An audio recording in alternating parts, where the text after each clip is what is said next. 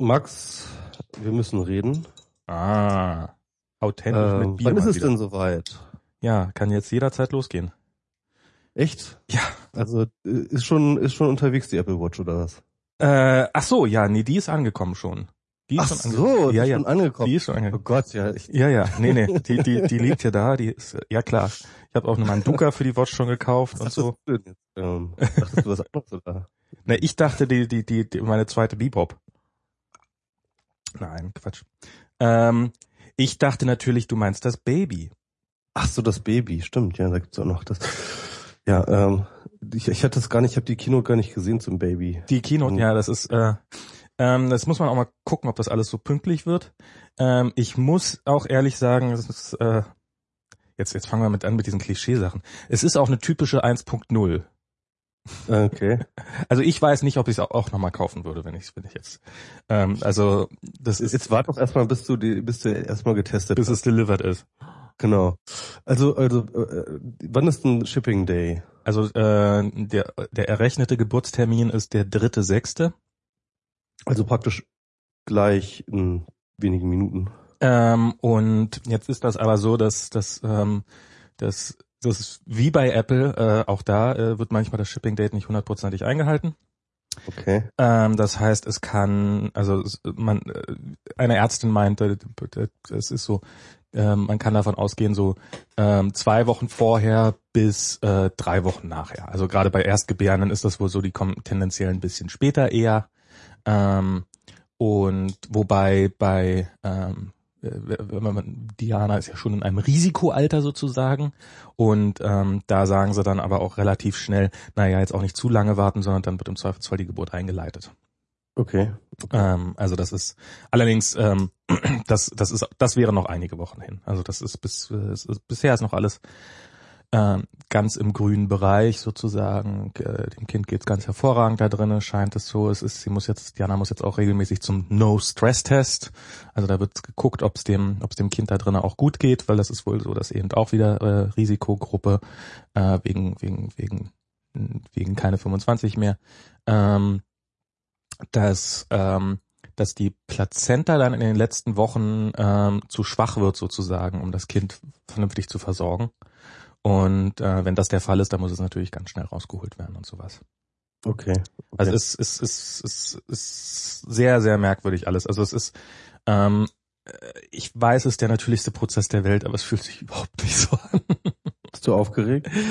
Äh, ja, ich bin, äh, ich bin aufgeregt, ich bin auch so ein bisschen ängstlich. Ich denk mir auch jeden Abend so, bitte nicht heute Nacht. Okay, ja, ja, ja. Also irgendwann, das, das ist halt das krass. Also ich meine, es ist natürlich für Diana alles äh, wesentlich krasser als für mich, aber äh, auch für mich wird schon wird schon aufregend genug sein. Ähm, es ist halt, es kann irgendwann wird es halt losgehen und dann hast du im Wesentlichen ja so lange wie es halt dauert, äh, 12 Stunden, 24 Stunden, 48 Stunden kein Schlaf mehr, keine Ruhe mehr, Mhm. keine nichts mehr.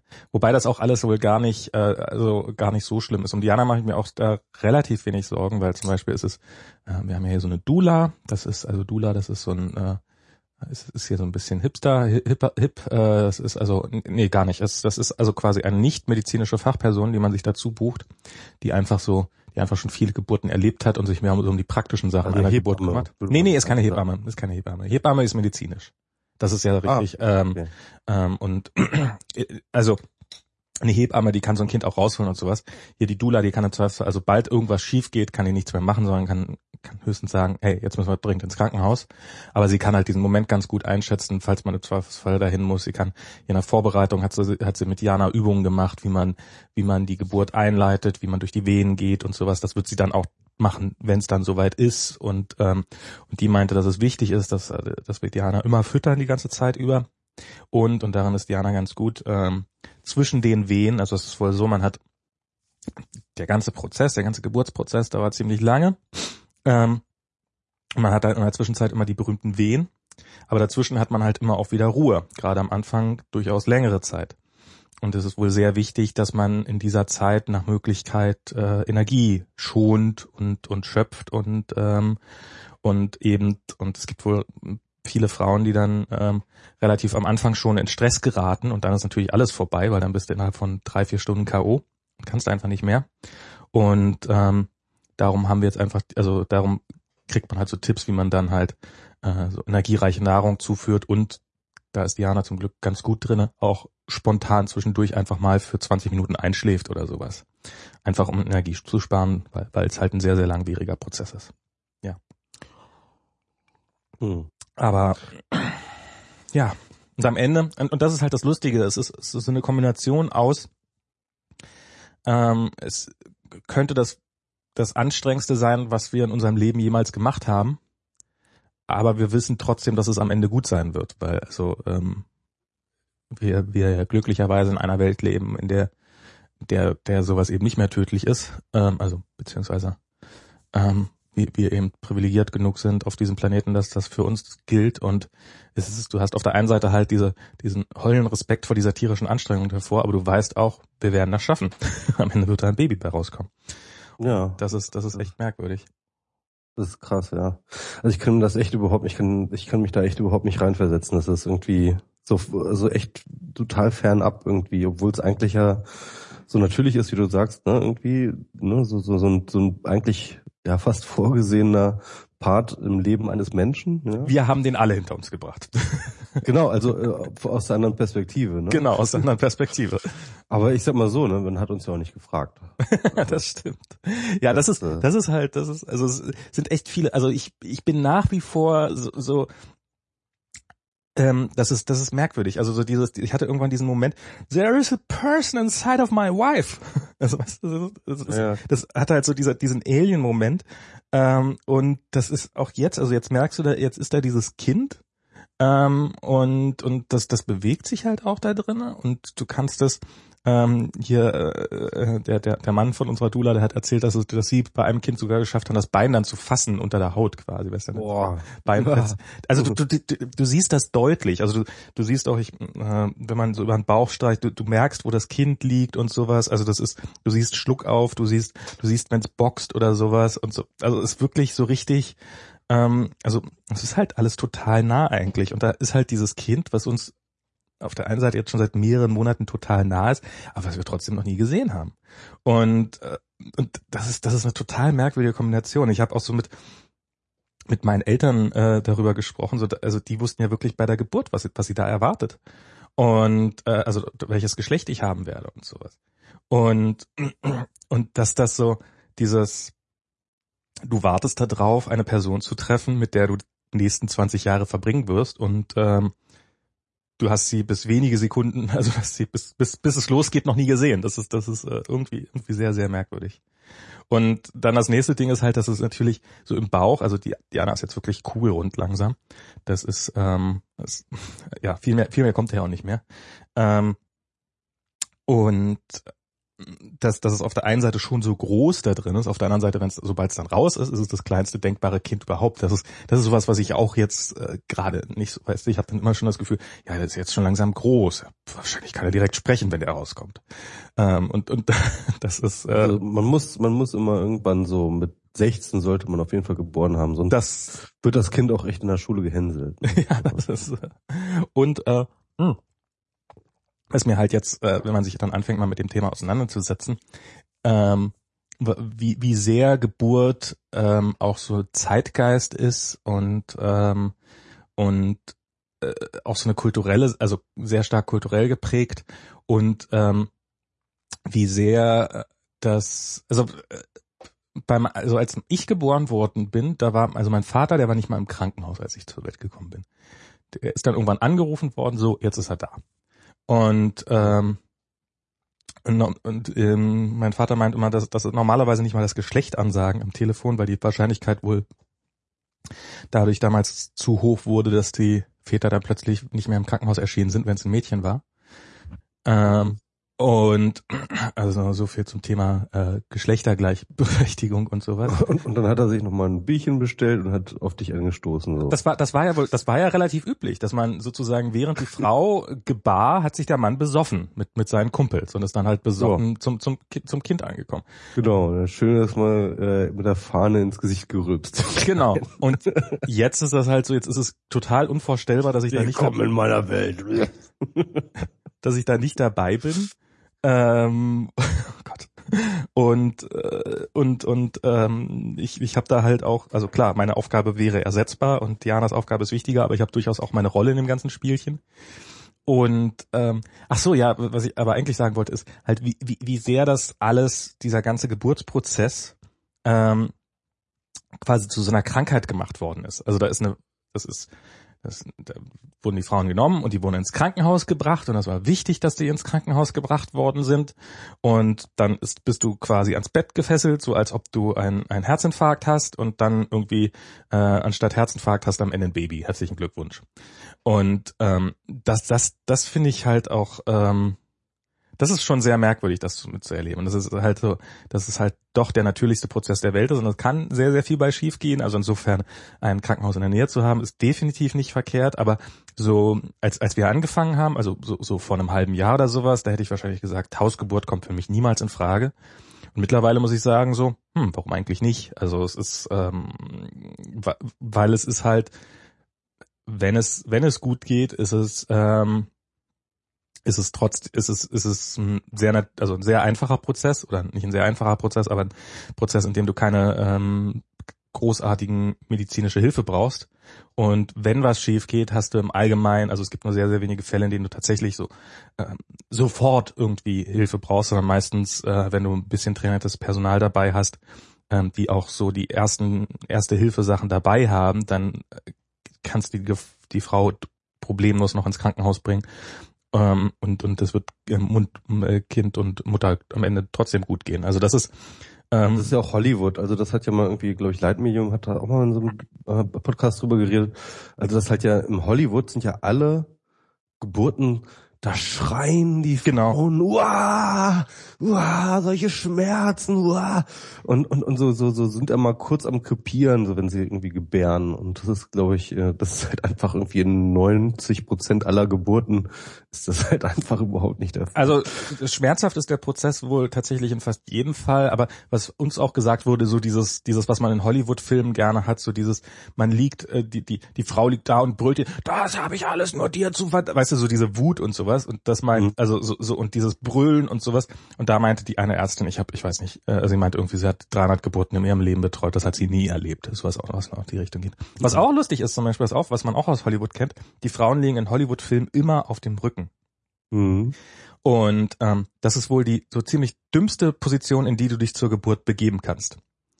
Ähm, weil äh, halt Geburt ist im Wesentlichen, ein Kind muss nach unten fallen und Gravitation ist in dem Fall dein Freund.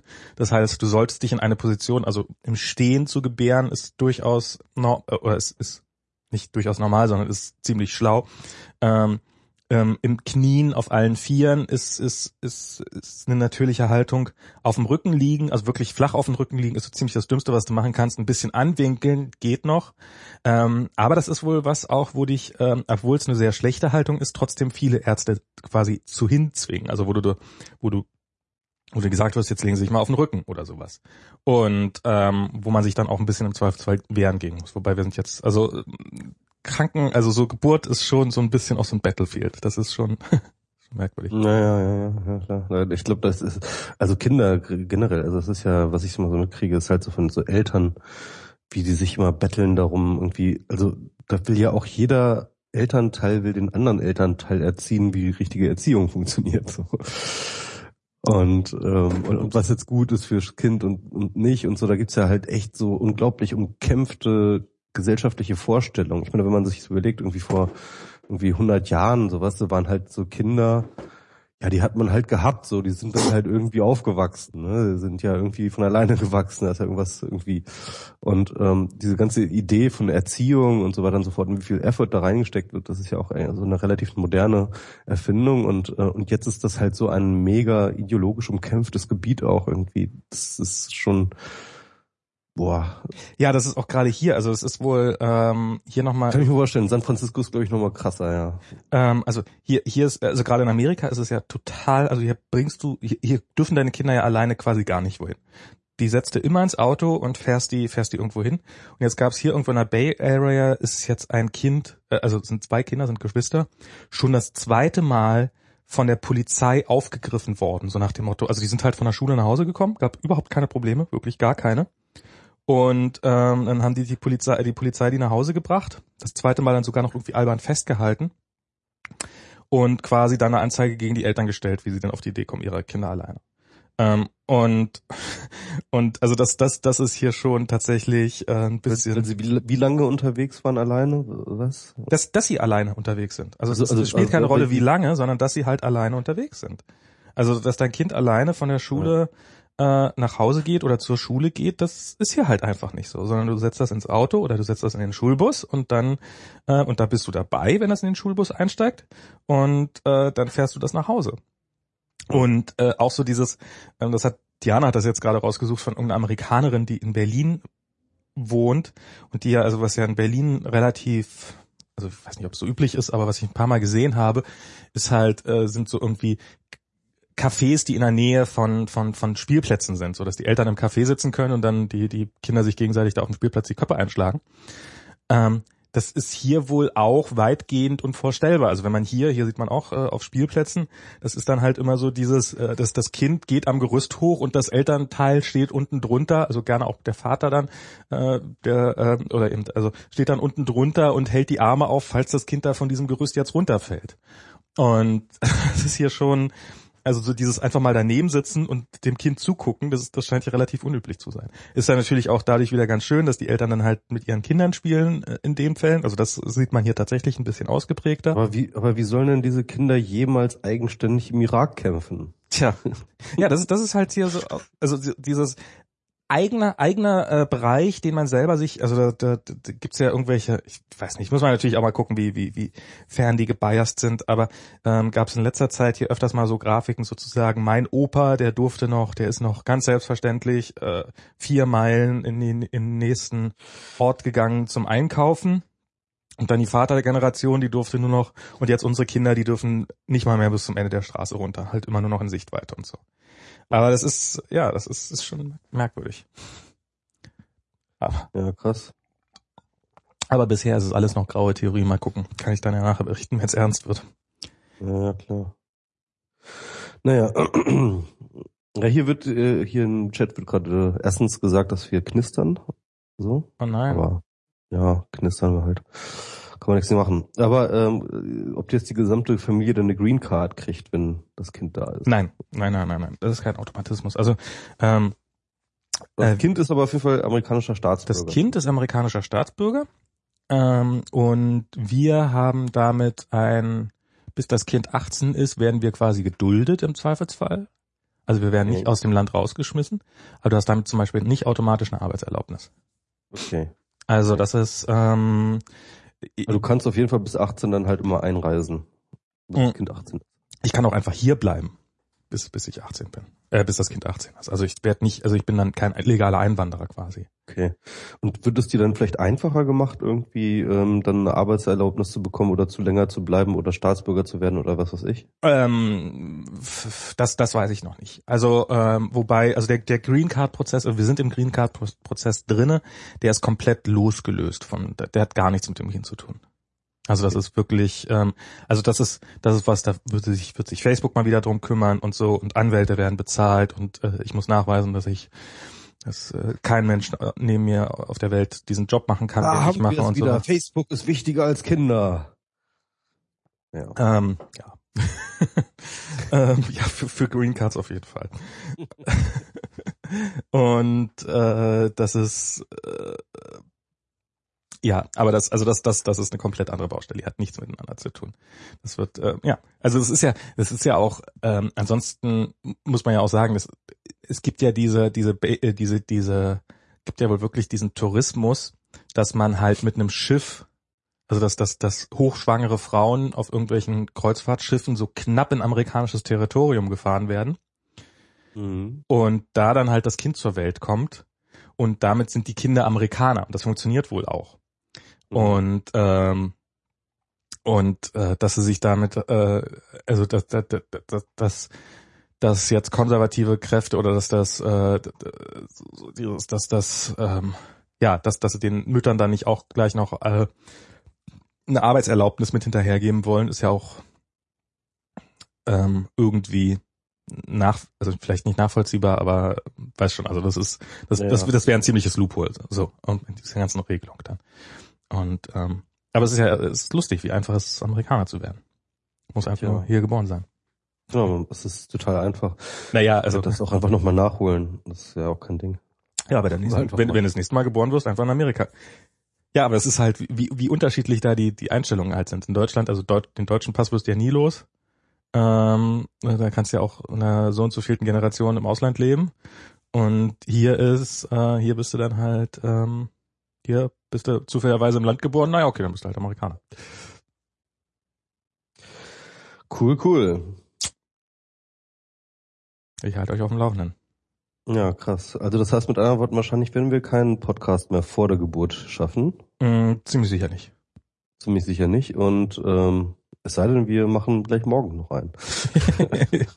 ja, also das ist. Äh ähm, und ja, und äh, dann wird das sowieso alles äh, komplizierter, ne? Also das wird, äh, also das ist, ist, ist halt, äh, das finde ich auch lustig. Ich habe neulich mit Björn Grau mal wieder einen Podcast gemacht und er hat sich dann auch, auch so quasi verabschiedet. Naja, ähm, wir können, ich melde mich dann mal so in drei, vier Monaten, wenn, wenn, wenn, wenn du vielleicht wieder ansprechbar bist und sowas. Also gerade äh, Menschen, okay. die, das, die das schon hinter sich haben, mit welcher, mit welcher Nonchalance sie dieses, ähm, naja, dich sieht man ja dann die nächsten Tage, die nächsten Jahre erstmal gar nicht mehr äh, einfließen lassen. Das macht mir schon ein bisschen Angst. Ich, mir auch. Also ich, ich, ich würde das jetzt auch nicht so gut finden, wenn wir jetzt so, drei, vier Monate jetzt. Ja, muss ich mal gucken. Aber also ich möchte erstmal also, nichts versprechen.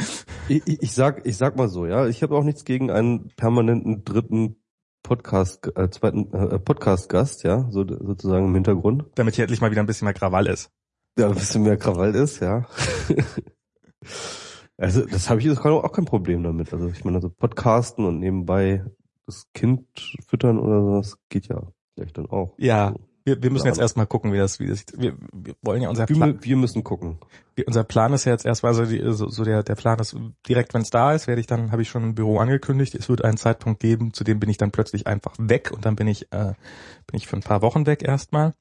Und mhm. ähm, unsere Idee ist jetzt, dass wir dann so im September, Oktober mal gucken, wenn sich das dann so, also Juni, Juli, August so äh, Anfang September, nach drei Monaten ist das durchaus äh, machbar. Und müssen wir gucken, ob sich das dann mit dem, also ob das dann funktioniert mit dem Kind, aber das funktioniert wohl im Allgemeinen ganz gut, dass wir uns einfach so ein Wohnmobil mieten und hier irgendwie mal einen Monat oder so durch Kalifornien fahren. Okay. Ja, freue okay. ich mich sehr drauf. Okay, also wenn das nicht zu stressig ist, aber gut. Ah. Ja, also es ist, ähm, ist lustigerweise ein, ein ehemaliger Kollege von mir hat, der ist jetzt gerade auch mit Kind in Amerika, also mit auch Neugeborenen. Und die fahren hier durch, ähm, also die sind richtig lange durch Amerika gefahren jetzt hier. Äh, sind jetzt gerade irgendwie in Colorado oder sowas. Schaffen es aber nicht mehr hierher. Also der wollte eigentlich auch vorbeikommen. Ich glaube, die wollten von der Ostküste bis zur Westküste rüberfahren, aber haben sich wohl etwas zu viel vorgenommen. Und der meinte, das ging, ging absolut problemlos. Hm, okay. Ja, mal das gucken. Ja, irgendwann muss man ja auch wieder ein Leben haben, ne? Ja, das stimmt schon. Finde find ich cool. Also, äh, also ich, äh, ich habe das jetzt auch ja bei vielen Freunden jetzt mitbekommen, ähm, die jetzt Kinder schon haben. Und äh, bei den manchen war es, ich sag mal so, die haben ein größeres Problem draus gemacht und bei manchen, die haben ein weniger großes Problem draus gemacht. Ja. Und ähm, ja, das hält sich auch so ein bisschen immer noch so. Also es ist, ist glaube ich, dann auch, hat auch viel damit zu tun, ähm, wie man dann so seine eigene Rolle definiert. Ne? Und ähm, ich kenne halt so Leute, die dann halt wirklich ähm, sich total committen und, und, und, und ganz viel, auch, auch ganz viel Sorgen und Angst damit verbinden und, äh, und, und äh, sich halt ähm, und, und halt meinen, irgendwie ähm, alle mögliche Zeit da irgendwie rein zu investieren. Und es gibt Leute, die dann halt so, ja, es, äh, ja, dieses, sag ich mal, so ein bisschen entspannter sehen und aber ich meine, da muss sich halt jeder so, so sein eigenes, ähm, seinen eigenen Style finden, denke ich mal. Na, ich hatte neulich, äh, ich habe mir auf deinen Rat hin, eigentlich wollte ich mir die alten Folgen anhören, aber ich habe mir eine neue This American Life Folge angehört. Und da ging es äh, hier um so ein ging quasi so eine Sozialhilfe hier tatsächlich gar nicht weit weg, also in, ich glaube in Richmond, also hier einmal über die Bay rüber. Und ähm, der hat mit äh, jemandem sich mit jemand unterhalten, der offensichtlich aus äh, einer eher schlechten Neighborhood kam und der halt, ähm, das war ganz lustig, weil de- der hat dann quasi seinem Sozialarbeiter in dem Podcast erzählt, dass er auch Vater wird und das Geburtsdatum war das gleiche wie bei uns, der dr- dritte, sechste. Okay. Und genau dadurch hat man dann irgendwie einen ganz anderen Bezug. Und irgendwie ist mir danach klar geworden, oder während des Hörens dieses Podcasts so klar geworden, eigentlich 95 Prozent ähm, oder mehr wahrscheinlich dessen, was, was man braucht, der Voraussetzung, um ein, um ein, damit, damit es unserem Kind gut geht, die waren schon bei meiner Geburt erfüllt. Also dadurch, dass ich, wo ich geboren worden bin, mit welcher Hautfarbe ich geboren bin, wer meine Eltern waren, etc. pp. War eigentlich schon klar, dass so, so, dass, dass so irre viel ja gar nicht mehr schiefgehen kann. Also solange du in der Lage bist, ein vernünftiges Einkommen hast, solange du eine vernünftige Gesundheitsversorgung hast und vernünftige Ernährung und nicht zu viel Stress, ähm, den, den du dann an dem Kind ableitest und halt vielleicht ein bisschen Verständnis dafür und auch die Zeit, dieses Verständnis aufzubringen, ähm, dann, dann hat man eigentlich schon das meiste hinter sich. Also ich meine, so viel mehr kommt dann ja gar nicht mehr.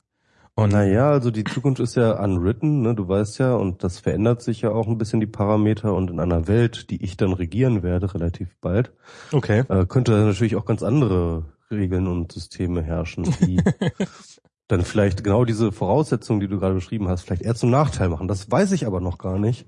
Hast dich noch nicht ich, entschieden. Äh, weil ich noch gar keine, noch gar keine Policy vorgelegt habe. Ach so.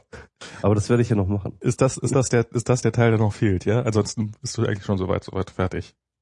Also ich sag mal so, der Termin zur Machtergreifung steht. Mhm. Ähm, alles andere muss ich dann noch regeln. Da gibt's noch ein paar Formulare und Unterschriften. Was, äh, klar, der übliche Kram.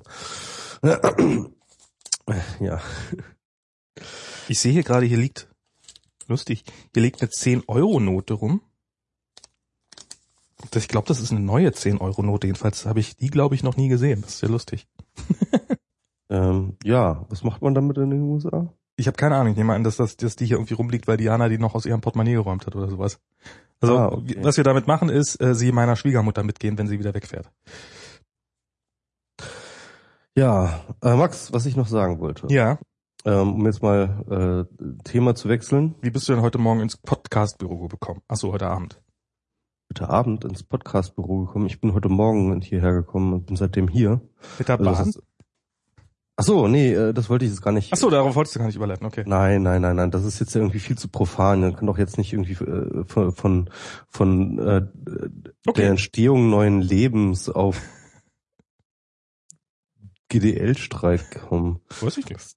So, das geht ja gar nicht. Nein, nein, nein, nein, das muss äh, etwas mindestens, äh, vielleicht nicht ganz, aber doch auch sehr sakrales sein. Okay. Äh, zum Beispiel die Republika. Oh. Ja, das hast du nämlich ja verpasst durch deine Ja, äh, Abstinenz. Äh, letztes Jahr ja auch schon. Ach, du warst ja letztes Jahr auch schon nicht Letztes Jahr ne? konnte ich ja, ja, das war total dämlich. was, ne? Das war total dämlich von mir im Nachhinein. Aber ja, letztes Jahr bin ich auch schon nicht dabei gewesen, hätte ich mal machen sollen. Ähm, dieses Jahr habe ich mir ähm, das Gesinge, habe ich mir, also die Abschlussveranstaltung habe ich mir tatsächlich, saß ich im Bus hier und äh, im Shuttle und äh, morgens ins Büro und habe mitgesungen. und habe mitgesungen. Echt? Nee, mitgesungen habe ich nicht, aber äh, ähm, war lustig. Ich habe so im Stream äh, ein paar Leute gesehen, die ich kannte, so von der Kamera gefilmt und so und das das und äh, ähm, habe so das erste Mal auch gedacht, also gerade bei dieser Abschlussveranstaltung, die ist ja eigentlich, also ich meine, die ist ja eigentlich nur dadurch zu erklären, dass alle diese diese äh, Veranstaltung gemacht haben und äh, auch die Gäste total übernächtigt sind und einfach und die äh, Veranstalter glücklich sind, dass sie es gut hinter sich gebracht haben, nachdem ja schon man sich das von draußen angucken kann. Hä, was machen die denn da? Ich Aber muss ganz ehrlich sagen, ich habe es mir dieses Jahr nicht gegeben. Also, zit, ich zit, zit. Ich stand im Hof und hatte keinen Bock. ah, Aber, ne? Ich habe ansonsten habe ich mir das von Felix Schwenzer habe ich mir angeguckt. Ähm, da war ich auch drin. den, den Vortrag und von Alexander Gerst, wo, wo ja alle gesagt haben, dass der so super sein soll, der, der auch Ersten Alexander Gerst nochmal. Ach, das ist, ach, der Ah, Astro Alex. Ja, ja, Astro Alex, ja, ja, klar. und was habe ich, habe ich mir noch was angeguckt? Weiß ich jetzt gar nicht. Ich wollte mir noch von Ralf und Claudia was angucken, weil ich Mhm. ein bisschen getriggert war, weil die mitten in der Nacht, das habe ich ja in meiner Timeline gelesen, plötzlich irgendwann so auf Twitter, ähm, kann mir jemand bis morgen, also ihr habt gelesen, so dass, dass sie jetzt anfangen, ihren Vortrag zu bereiten, äh, vorzubereiten und irgendwie so, kann jemand bis morgen ein Friesennerz auftreiben? Wusste ich, dass das in irgendeinem Zusammenhang zu ihrem Vortrag stehen muss. Ja, ja, ich habe den gesehen, ich habe den gesehen. Ja, Ich Genau. will es aber auch nicht spoilern. Gut. Und äh, ja, aber das ist, das sind so die, glaube ich, die einzelnen beiden Sachen, die ich mir tatsächlich bisher angeguckt habe. Echt okay, das ist ja noch nicht so viel. Nee. Also habe ich habe ich auch alles gesehen. Ähm, ich habe äh, Astro Alex habe ich leider verpasst, weil ich selber einen Vortrag gehalten habe zur gleichen Zeit. Oh. Ähm, Ach, dann war das bei dir der Applaus da, der, der im Hintergrund kam. genau, genau. Das war dann ähm, wurde natürlich also so Astro Alex wurde total überschattet von dem Applaus, den ich dann bekommen habe. Äh, nein, nein, nein. Ähm, ja, äh, kann man sich auch an, online anschauen. Ja, okay. Äh, das habe ich. Äh, ich wurde leider in eine äh, in eine Stage gebracht, verfrachtet, äh, die nicht aufgezeichnet wurde. Hm. Aber äh, also Audio wurde aufgezeichnet, das wird irgendwie bei den kleineren Bühnen auch aufgezeichnet. Mhm. Ich habe dann aber einfach auch selber ähm, das Video dazu besorgt und Ah, habe cool. das dann zusammen geschnippelt und äh, kann man jetzt äh, auch anschauen. Im Nachhinein. Leider nicht ganz so gute Qualität wie die, sag ich mal, äh, professionell aufgenommenen, aber ist, ist okay, glaube ich. Also der Ton ist, lässt so wünschen übrig, da kann ich aber nichts für, das ist halt von denen aufgenommen. Ja. Naja. Schade. Oder- Immerhin gibt's Ja, immerhin gibt's was, genau. Und äh, dann äh, habe ich äh, von Felix Schwenzel habe ich auch gesehen. Mhm. Und er hat das ja auch so ein bisschen irgendwie ähm, auch selber so angekündigt, das wird so so ein bisschen wie 2011 der Vortrag gewesen sein. Ja. Ne? Weil- Und muss, muss man schon sagen, also man hatte jetzt nicht das Gefühl, dass er jetzt groß viel Neues erzählt. Aber manche Aber Sachen kann man ja auch jedes Jahr gute- einfach nochmal wieder erzählen. ein paar ganz gute Gags auf jeden Fall Ja. gewesen. Ich, ich fand das äh, sehr gut. Ich saß da und dann ähm, rief jemand äh, Bannerblindheit und ich so, hä, hä, hä?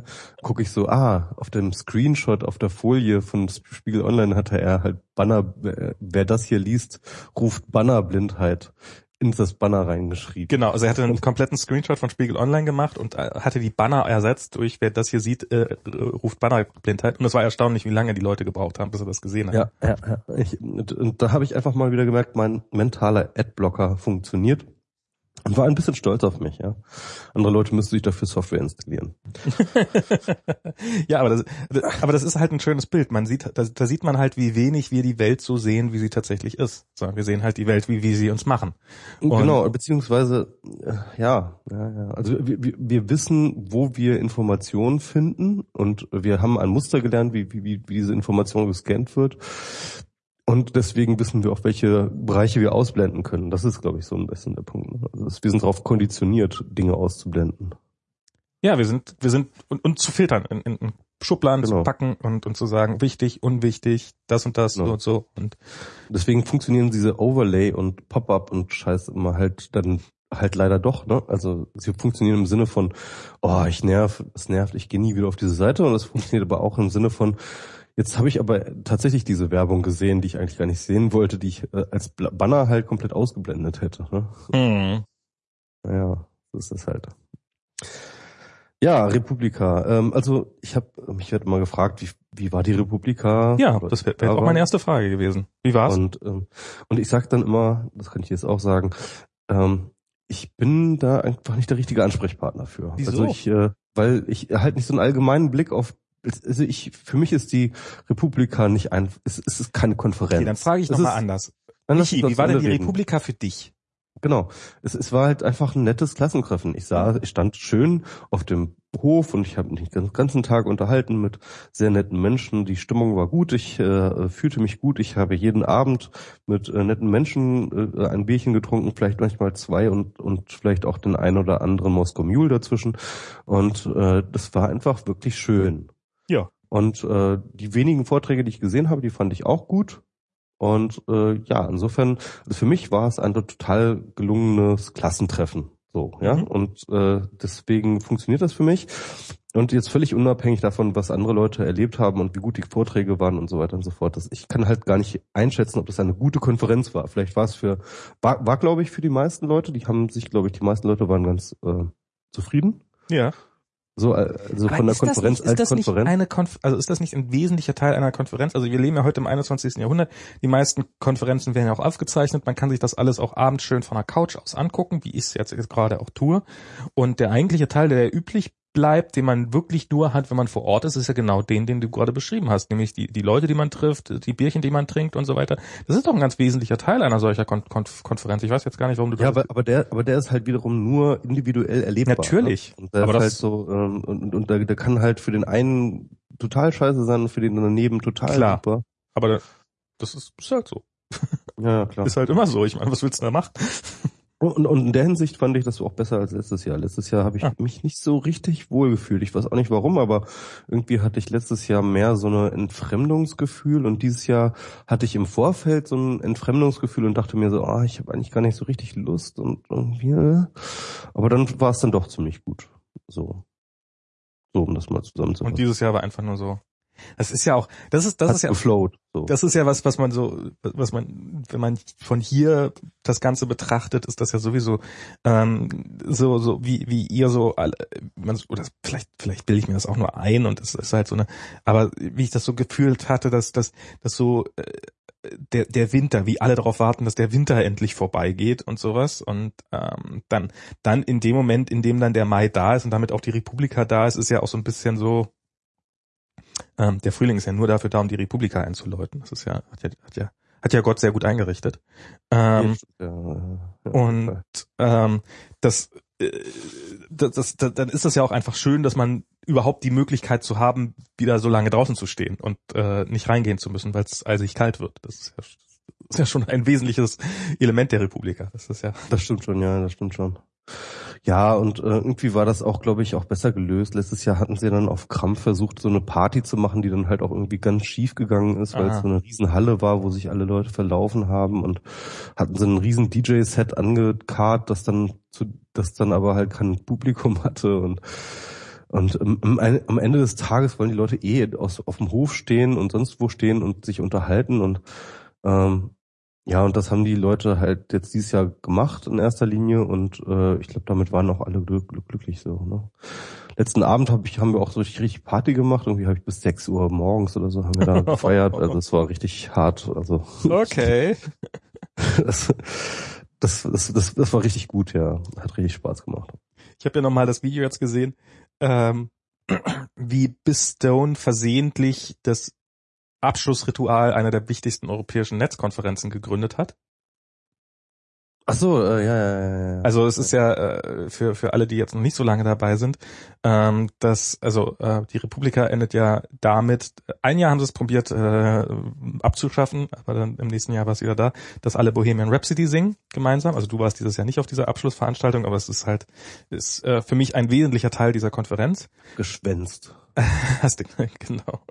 Und ähm, und entstanden ist das Ganze daher, ist mir, äh, ich, obwohl ich dabei war, war es jetzt ganz gut, das Video nochmal zu sehen, ähm, dass für eine der ersten, ich kann die zweite oder dritte muss das gewesen sein, Republika, ähm, hatte Johnny ein ähm, ein Interview mit Biz Stone ähm, organisiert äh, per Skype und das Also der sollte Gründer von Twitter. Genau, der- das, für die Leute, die es nicht wissen. Genau, das ist, äh, ist heute auch wieder eine total egale Information.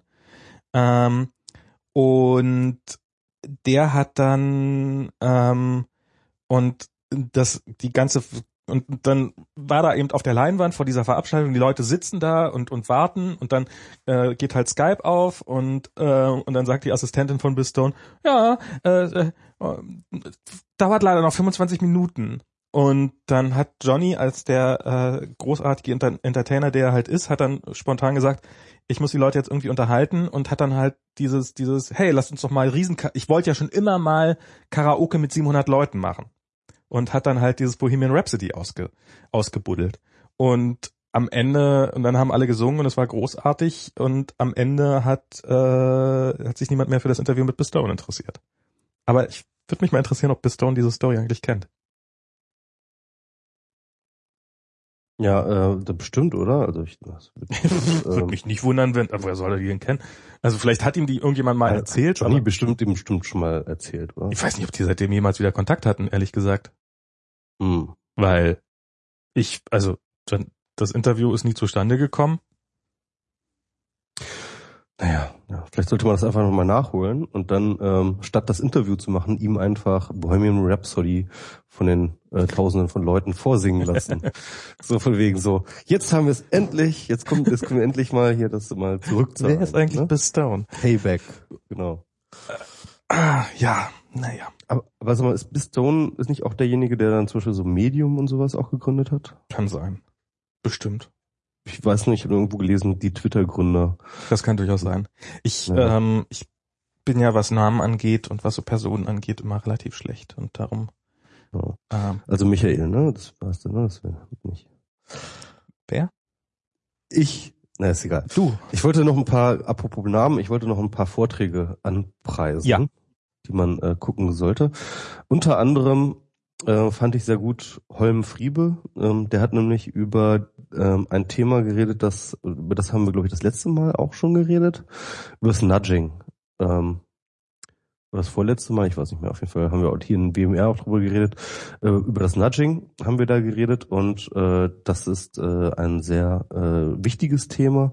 Er hat das so sehr allgemeinverständlich ähm, aufgedröselt und hat da tatsächlich eine kleine sozusagen Verteidigungsschrift des Nudgings äh, gemacht. Ich Ach so, Nudging ist so dieses, dieses Leute in eine bestimmte Richtung lenken, ohne dass sie es eigentlich so richtig wollen. Genau, genau. Ah, also okay. also beziehungsweise mhm. ähm, ja mit so psychologischen, ähm, behavioristischen Tricks. Ne? Ja. Und das hat er mit jemand anders zusammen gemacht, dessen Namen mir auch entfallen ist. Aber auf jeden Fall, äh, die beiden haben äh, eine Verteidigung des Nudgings äh, gemacht, die äh, sehr sehenswert ist. Und ich empfehle das allen, weil ich glaube, dass es ein wichtiges Zukunftsthema ist und wir uns in Zukunft noch sehr, sehr viel mehr damit auseinandersetzen werden. Äh, ja, an äh, eine andere wichtige, gute Sache ähm, hat äh, Anne Wizorik hat mal wieder einen Talk gehalten über Hate Speech und ähm, sie hat da ein paar interessante mm, ähm, also sie hat natürlich erstmal das Problem an Hate, von Hate Speech an sich angerissen, aber vor allem ähm, fand ich interessant, in welche Richtung das dann ging. Also sie hat dann halt ähm, äh, so ein bisschen die ähm, so, so ein bisschen halt so ein bisschen die Plattformbetreiber so ein bisschen in, in die Pflicht genommen mhm. und gesagt, so hier, ähm, wir brauchen da bessere Mechanismen und äh, bessere Möglichkeiten, uns dagegen zu wehren und so weiter und so fort, hat auch, ist auch diesem Narrativ entgegengetreten, dass jeder Shitstorm halt auch gleichzeitig ein Hate Speech wäre, ja, also wenn halt beispielsweise wieder eine Empörung über eine sexistische oder rassistische oder wie auch immer Äußerung äh, hereinbricht, dann ist das halt nicht gleichzusetzen mit Hate Speech. Es gibt Leute, die gerne halt ähm, sozusagen Empörung über ähm, tatsächliche echte Missstände und Hate Speech gerne sozusagen in eine äh, auf eine Ebene äh, packen, so ja und sagen, das ist ja beides genauso schlimm, also sozusagen ja irgendwie ähm, rassistisch rumpöbeln und die Leute, die sich darüber aufregen, sind ja genauso schlimm ne, und das so auf eine ah, Ebene okay. stellen, das mhm. hat sie auch, das hat sie auch, ähm, ähm, dem ist sie auch entgegengetreten. Mhm. Mhm. Ähm, Finde ich auch eine wichtige Sache, das äh, mal klarzustellen. Ähm, also ins insgesamt äh, sehr kurzweilige und interessante 30 Minuten.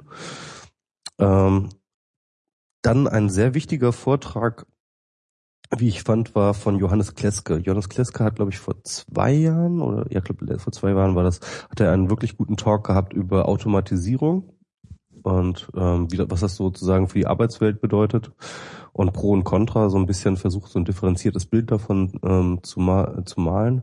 Diesmal hat er sich ähm, ein ähnliches Feld begeben, hat sozusagen sich selbst ein bisschen zurückgenommen, also diese ganze Automatisierungsfrage zurückgenommen und hat halt auf diejenigen äh, aufmerksam gemacht, die so ein bisschen so das Proletariat des Silicon Valley sind. Also ähm, es gibt ja ganz viele sozusagen Subcontractor, also äh, relativ minder bezahlte Subcontractor, sowohl bei Google, Facebook und so weiter und so fort, die halt so ein bisschen die Drecksarbeit erledigen. Ne? Also so bei Facebook halt irgendwie diese ganzen ähm, Abuse-Meldungen mhm. abarbeiten und bei Google wohl auch tatsächlich zum Beispiel äh, Suchergebnisse manuell ähm, bewerten und so und okay. ranken. Äh, insgesamt bei Big Data Spielen viele ähm, äh, sag ich so Mechanical Turk mäßige Arbeitsplätze eine wirklich wichtige Rolle, die nichts anderes machen als Daten normalisieren und so, ja. Und damit sie halt äh, für die Auswertung besser funktionieren. und äh, so weiter und so fort. Also es gibt halt, äh, dazu kann man eigentlich auch sozusagen die ganzen Uber-Fahrer sozusagen auch noch mit reinbringen und so. Also das heißt also, ähm, die, viele der Geschäftsmodelle von Silicon Valley basieren auch zu einem Großteil auf äh, einem, sag ich mal, unsichtbaren Heer an ähm, an äh, nicht we wenig privilegierten Subcontractors. Na, darauf basieren tun die allerwenigsten Geschäftsmodelle, aber es wären tatsächlich mehr Geschäftsmodelle, habe ich das Gefühl. Genau, und äh, beziehungsweise die Geschäftsmodelle kommen auch nicht ohne aus, sagen wir mal so, ja. Mm, ähm. Ja, genau. Es ist halt, es ist halt eine, eine, eine, eine von vielen Lösungen, ne, wenn man so eine Probleme angeht. Genau. Und ähm, ja, also äh, das fand ich aber nochmal echt auch ganz wichtig, weil ähm, ähm, weil es ja zumindest in dieser Übergangsphase, ne, und wir sind in so einer Übergangsphase, wo äh, bestimmte Tätigkeiten automatisiert werden können, andere noch nicht. Mhm. Und ähm, in diesem in dieser Zwischenlücke gibt es immer sozusagen einen ganzen großen Bereich von Dingen, die halt noch nicht automatisierbar sind, die aber irgendwie auch gleichzeitig so dumm sind, ähm, dass sie halt äh, keinerlei spezifische Ausbildung äh, brauchen ne? und die dann halt sozusagen so einen neuen Niedriglohnsektor dann sozusagen äh, erschaffen. Ja. Und ähm, und das ist nochmal irgendwie ganz spannend, äh, äh, da halt so reinzuschauen und da so ein bisschen ähm, sich auch zu, Gedanken zu machen, was da für Lösungen zu machen sind und. Also sollte man sich, äh, gucke ich mir gerne mal an, was ich da jetzt, also was mir jetzt einfällt, ist jetzt hier was, was gerade relativ beliebt wird. Hier ist so ein Dienst namens Magic. Ähm, das ist im Wesentlichen ist das eine SMS-Nummer. Du schickst da eine SMS hin und die organisieren dir, was auch immer du da hinschickst. Also sagst halt, hey, ich brauche, ich hätte gerne Pizza. Und dann sagen die dir, ja, okay, wir haben hier eine Pizza, bla bla bla, ist deine Lieblingssorte, 20 Dollar. Und dann sagst du ja und dann kriegst du die Pizza geliefert. Und so probieren die halt, also es, die, die, Idee ist, dass du quasi per SMS deinen persönlichen Assistenten erreicht über diesen, mhm. diesen, diesen Dienst. Und ähm, das klingt natürlich im ersten Moment, also im Endeffekt machen die in sehr, sehr vielen Fällen wahrscheinlich nichts weiter als die, als ähm, diese, ähm, diese, diese Dienstleistung dann halt dann irgendwie, also da sitzt dann irgendjemand und der googelt halt eine Pizzeria, falls er nicht gerade eine zur Hand hat sowieso und bestellt dann in deinem Namen halt eine Pizza. Fertig. Mehr, mehr macht er ja nicht in dem Fall. Ja. Und, ähm, und ich vermute mal, ich weiß es nicht, vielleicht wollen sie auch, vielleicht haben sie auch gar keine Idee, vielleicht haben sie es erstmal gemacht und haben es halt für eine gute Idee gehalten ähm, dass, dass das Ziel dieser ganzen Arbeit ist, dass die einfachen Sachen irgendwann alle wegautomatisiert werden. Also wenn da irgendwie das Stichwort Pizza auftaucht und sowas, dass du dann halt, hey, ich habe hier die und die Pizza für dich. Und dass dann nur, wenn du dich nochmal darüber beschwerst und nicht sagst, ja, bestellen, dass nur dann eine Person, also dass dann gar kein Bench, dass du am Endeffekt eigentlich das genaue Gegenteil hast, dass du nämlich eher die spannenderen Aufgaben, dass die dann noch an, von Menschen übernommen werden in dem Fall. Ja. Aber klar, das ist natürlich potenziell ähm, ist das eher mh, hm, wahrscheinlich nicht ganz so toll bezahlt, weil das nicht so gut skaliert oder beziehungsweise gar nicht skaliert. Und ähm, ja, das ist auf jeden Fall. Ähm, aber das ist, äh, es wird mehr, so, es wird ein paar so einer Jobs geben. Ja.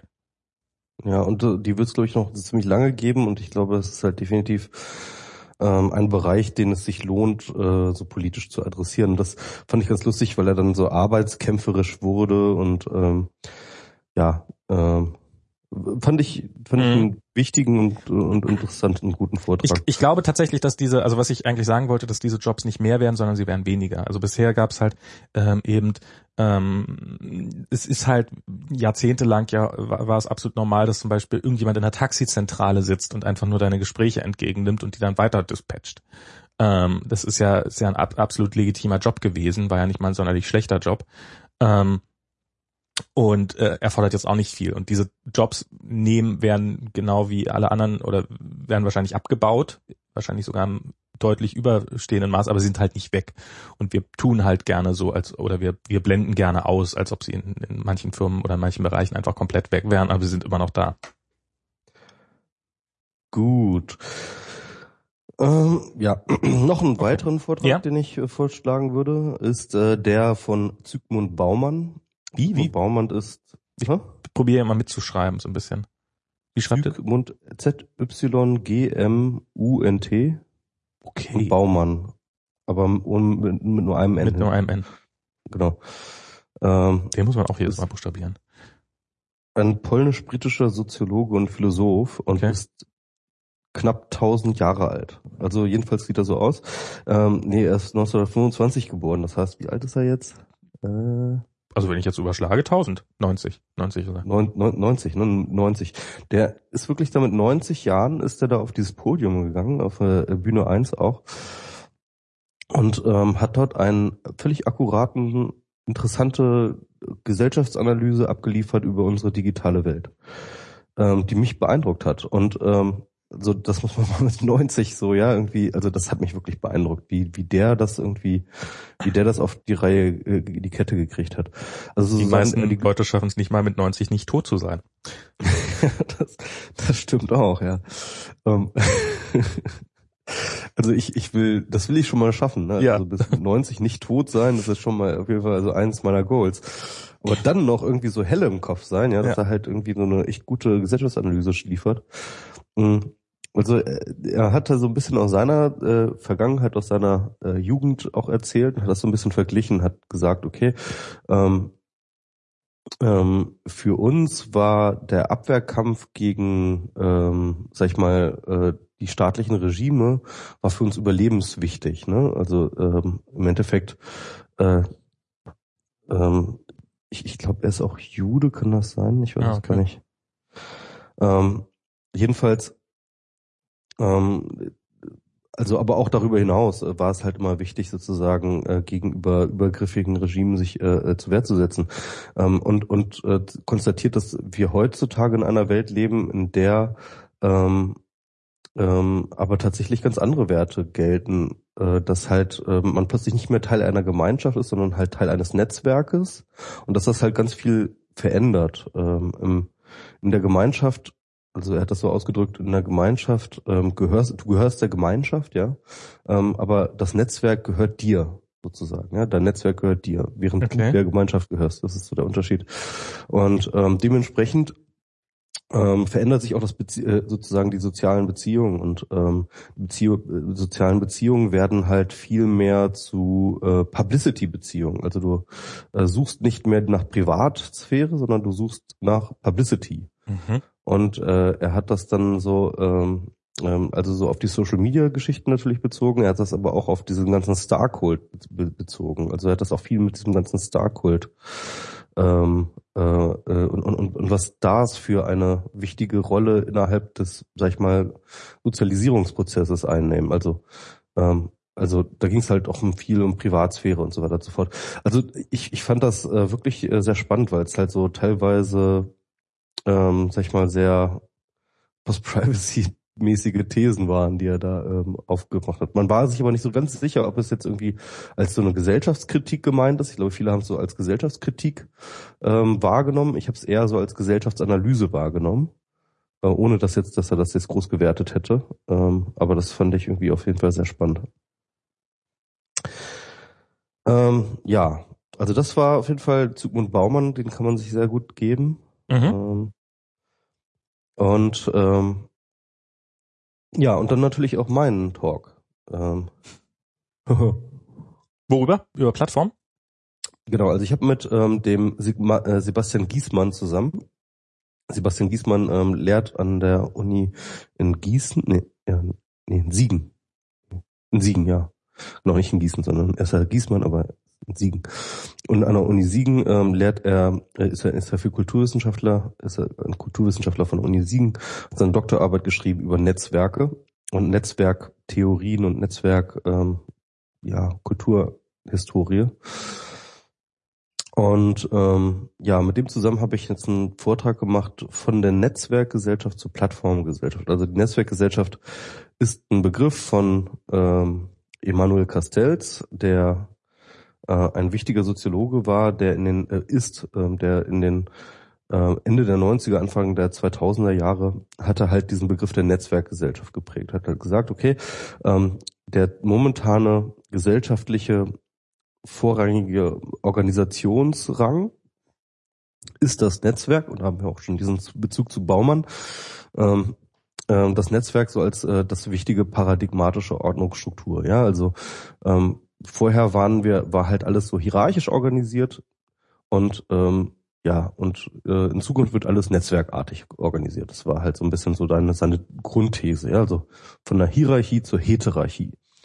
Und ähm, ja, und hat das an verschiedenen Dingen festgemacht, auch unter anderem an, äh, wie sich Unternehmen organisieren, ähm, aber auch wie so äh, ja, soziale Beziehungen sich verändern. Ne? Also von der ja, Dorfgemeinschaft hin zu ja, einem viel fluideren äh, Beziehungsnetzwerk, das wir heutzutage in einer modernen Welt alle pflegen. Und ähm, ja, und das war so ein bisschen äh, der Punkt. Er hat tatsächlich auch das natürlich auf die technologischen Revolutionen, die informationstechnischen Revolutionen bezogen, also ähm, Kommunikationsmedien, Internet, Digitalisierung und so weiter und so fort, war natürlich eine wichtige Rolle. Hat er da eingeräumt für, warum das jetzt so passiert. Und wir haben dann eben unseren Vortrag äh, damit begonnen, dass wir ihm widersprochen haben und haben gesagt, das ist nicht ganz richtig, beziehungsweise ähm, vielleicht ist die Netzwerkgesellschaft schon wieder überholt. Äh, wir sehen jetzt die Plattformgesellschaft auf uns zukommen. Und zwar, ähm, weil wir sehen, dass äh, diese Hierarchie oder, oder die, diese Hierarchieauflösung, die es die wirklich tatsächlich auch stattgefunden hat in vielerlei Hinsichten. Also nicht, dass es keine Hierarchie mehr gäbe, aber halt Hierarchien wurden abgebaut. Es gibt nicht mehr diese ähm, mega großen Hierarchien, sondern es werden immer mehr flache Hierarchien auch gerade in großen Unternehmen eingeführt und so weiter und so fort. Also, es, also es hat schon ein bisschen funktioniert, aber im Endeffekt ähm, hat auch gleichzeitig ähm, eine neue Form von ähm, Standardisierung ähm, Normalisierung und ähm, ähm, und und äh, und Regulierung stattgefunden in der Gesellschaft und in den gesellschaftlichen Prozessen, die dann wiederum dazu geführt haben, dass ähm, es so eine Art neue Institution gibt. Ne? Und ähm, ich hatte das halt in meinem Buch ja auch beschrieben, den Aufstieg der Plattform. Ähm, die Plattformen ähm, sind so das neue Paradigma der Organisation, die nicht dem Netzwerk selber widersprechen, sondern im Gegenteil eigentlich es überhaupt erst ermöglichen. Und das ist das, was halt auch nicht so richtig gesehen wurde. Also da muss ich jetzt ein bisschen ins Detail gehen, was ich mit Plattformen meine. Ähm, Plattformen sind ähm, sozusagen so ein bisschen die organisatorische Grundlage dafür, dass wir uns überhaupt miteinander connecten können. Dass wir uns miteinander connecten können, und zwar auf verschiedene Weise, ähm, ist gar nicht selbstverständlich, sondern dafür müssen Grundlagen gelegt werden. Seien es ja zum Beispiel ganz klare ähm, technische Grundlagen, also beispielsweise dass Leitungen gelegt werden müssen. Es müssen äh, Protokolle äh, äh, definiert werden, designt werden, mit denen, äh, mit denen sich auseinandergesetzt wird. Äh, es muss vielleicht auch einfach eine Infrastruktur hingestellt wird, ein Datencenter, eine Datenbank etc., ähm, um, äh, äh, um Kommunikation zu organisieren, wie es zum Beispiel bei Facebook der Fall ist und so weiter und so fort. Also es gibt halt ganz, ganz viele technische, organisatorische ähm, ähm, Voraussetzungen dafür, dass sich Menschen miteinander vernetzen können und das mhm. gilt für alle Bereiche und alle Medien. Ne? Und das ist das, was wir als Plattform definieren. Und äh, der Witz ist, dass das natürlich schon immer galt. Ne? Und äh, dass eigentlich auch das für die Gesetzgewerkgesellschaft schon immer sozusagen die Plattformgesellschaft konstitutiv war. Der Witz ist aber, dass man halt ähm, die Plattform selber ähm, nicht so richtig, die, die fällt halt nie in den Blick. Ne? Solange mhm. sie einfach funktioniert, solange sie einfach funktioniert, ähm, nimmt man sie einfach sozusagen für gegeben hin. Und, also so ähm, quasi der, der Marktplatz ist die Plattform für die mittelalterliche Gesellschaft. Sozusagen, ja, genau. Also Markt, Marktplatz habe ich tatsächlich als Beispiel für ähm, ähm, äh, für Plattformen in meinem Buch stehen. Ja. Also ähm, äh, klar, also und und das wird halt sozusagen als gegeben hingegeben, ist es aber gar nicht. Und ähm, und wenn man und, und, und was sich jetzt passiert ist, also durch diese äh, diese Veränderung, durch die Normalisierung und, ähm, und und und Regulierung, die jetzt stattgefunden hat, werden die Plattformen immer sichtbarer. Also zum Beispiel werden solche ähm, ja, solche, solche Plattformanbieter wie Facebook oder so werden, sind jetzt so groß geworden, dass sie halt ein, sie ein politisches Gewicht gewinnen, ja, und dass sie einfach so riesig sind, dass die Leute sich, sich anfangen davor zu fürchten.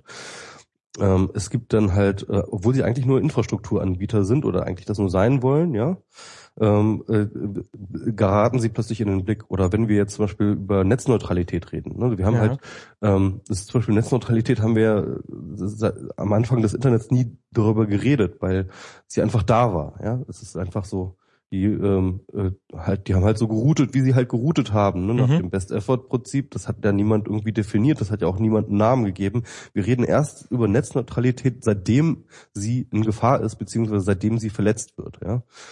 Und das ist irgendwie ähm, das Spannende daran. Also da, das heißt also erst in ihrem ähm, nicht mehr ganz rund funktionieren, ja, ähm, und in ihrer äh, sozusagen Akkumulation von Macht und so weiter und so fort, äh, wird die Struktur, wird die Infrastruktur erst sichtbar, wird die Plattform sichtbar und wird und gewinnt sie an Relevanz für unsere äh, für unsere Begriffe. Aber ehrlich gesagt, also das, mit- was du meintest mit den Plattformen, dass, dass die erst seitdem so wichtig sind und so, ähm, das fände ich ja eigentlich mal ganz spannend, mal zu analysieren, inwiefern äh, Plattformen schon vorher probiert worden sind zu regulieren von, von allen möglichen Interessenten. Also was mir da einfällt, ist ja so die, die Kaffeehauskultur, die ja quasi auch eine Plattform ist, in der sich äh, in, Wien, ich weiß nicht mal genau wo und wann, aber ich weiß, ich, ich, ich kenne diesen Begriff halt, ähm, dass, dass, dass sich äh, meistens junge Leute getroffen, also Studenten getroffen haben in Cafés, wo halt dieses neue, relativ exotische Getränk Kaffee serviert worden ist, was halt auch noch ein bisschen aufputscht und dann ihre revolutionären Gedanken äh, runterformuliert haben, was ja auch dazu geführt haben, dass einfach versucht worden ist, ähm, Kaffee als was Negatives darzustellen, also irgendwie äh, sozusagen die Plattform Plattform Koffein äh, zu zu zu äh, zu verpönen und und halt auch äh, natürlich einfach probiert wird, dann solche Cafés einfach dicht zu machen und sowas. Also es ist ja ähm, durchaus also der Versuch, so eine Plattform zu regulieren, war ja schon immer da. Ja, das, das war tatsächlich Habermas, ne, der halt irgendwie ähm, in Strukturwandel der Öffentlichkeit ähm, auf, auf die Kaffeehauskultur referierte Genau. und sagte, so dort äh, entstehen neue Öffentlichkeiten und ähm, und, und das so als Positivbeispiel genommen hat. Und dabei muss man halt betrachten, dass halt ähm, das Kaffeehaus ja auch schon immer eine private Infrastruktur war. Ja. Mhm.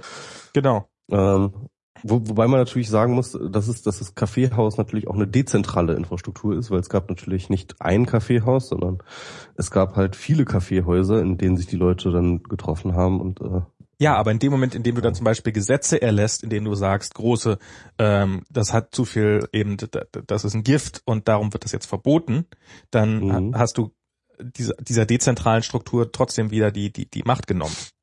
Dann kann Ja, halt klar, nirgendwo klar, mehr klar. entstehen. Ja. Also das ist, ähm, ja, okay, aber. Mhm. Ja, ja.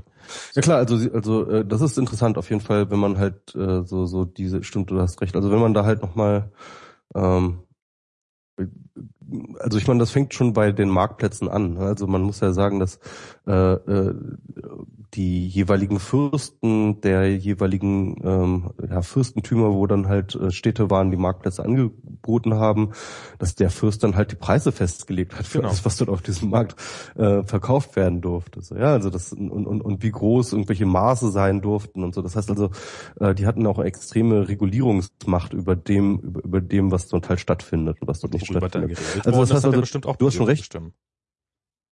Wa- Wahrscheinlich auch, ja klar, natürlich. Und ähm, also das heißt also klar, also die Frage der Plattformregulierung ist jetzt keine völlig neue. Äh, ich meine, es gibt glaube ich auch diesen Begriff der Plattformregulierung auch schon seit einiger Zeit. Ja. Ähm, und ähm, aber äh, aber ich glaube, er war noch nie so ähm, wesentlich und wichtig, wie er es heute ist. Ohne Frage. Und und äh, und und äh, ja löst in ihr seiner Wichtigkeit und in seiner Dringlichkeit, glaube ich, das Netzwerk als ähm, Paradigma ab. Das, das ist so unsere These gewesen. Und äh, ja, kann man sich halt anschauen. Ähm, und ich habe auch noch äh, einige Dinge dazu geschrieben. Und äh, ja, und das ist auch gerade wieder so das Thema, also wenn es jetzt irgendwelche Dinge gibt, die ich aus dem Buch noch weiter vorantreibe und weiter voran äh, weiterverfolge, ähm, äh, ist- dann ist es dieses Plattformthema. Das ist, äh, das lässt mich auch nicht mehr los und das ist, glaube ich, auch ähm, etwas, was ähm, ähm, ja, was in Zukunft noch mehr Relevanz erlangen wird. Also innerhalb der Ökonomie ist das ja schon lange der Fall. Wir reden äh, dort die Ökonomen, die reden halt äh, dort von zweiseitigen Märkten oder mehrseitigen Märkten, ne? also wo dann zum Beispiel so der App Store, wo dann halt zum Beispiel die äh, App Store, äh, also die die App-Entwickler auf der einen Seite und auf der anderen Seite ähm, das Publikum, also das äh, die die Nutzer und Nutzerinnen ähm, sich gegenseitig bedingen. Also je mehr äh, Entwickler du für iOS hast, ja, die auf iOS Apps entwickeln, desto attraktiver wird die Plattform für die Nutzerinnen. Und äh, je mehr Nutzerinnen auf der iOS-Plattform unterwegs sind, desto attraktiver wird es für die App-Entwickler. Mhm. Und äh, das ist halt so ein, so ein gegenseitiges, äh, so, so eine interdependente Beziehung ne, zwischen diesen beiden Gruppen. Deswegen nennt man halt einen zweiseitigen Markt. Das gibt sozusagen. Äh, oder einen mehrseitigen Markt kann man auch sagen, wenn halt äh, dann noch mehrere äh, Player dazukommen.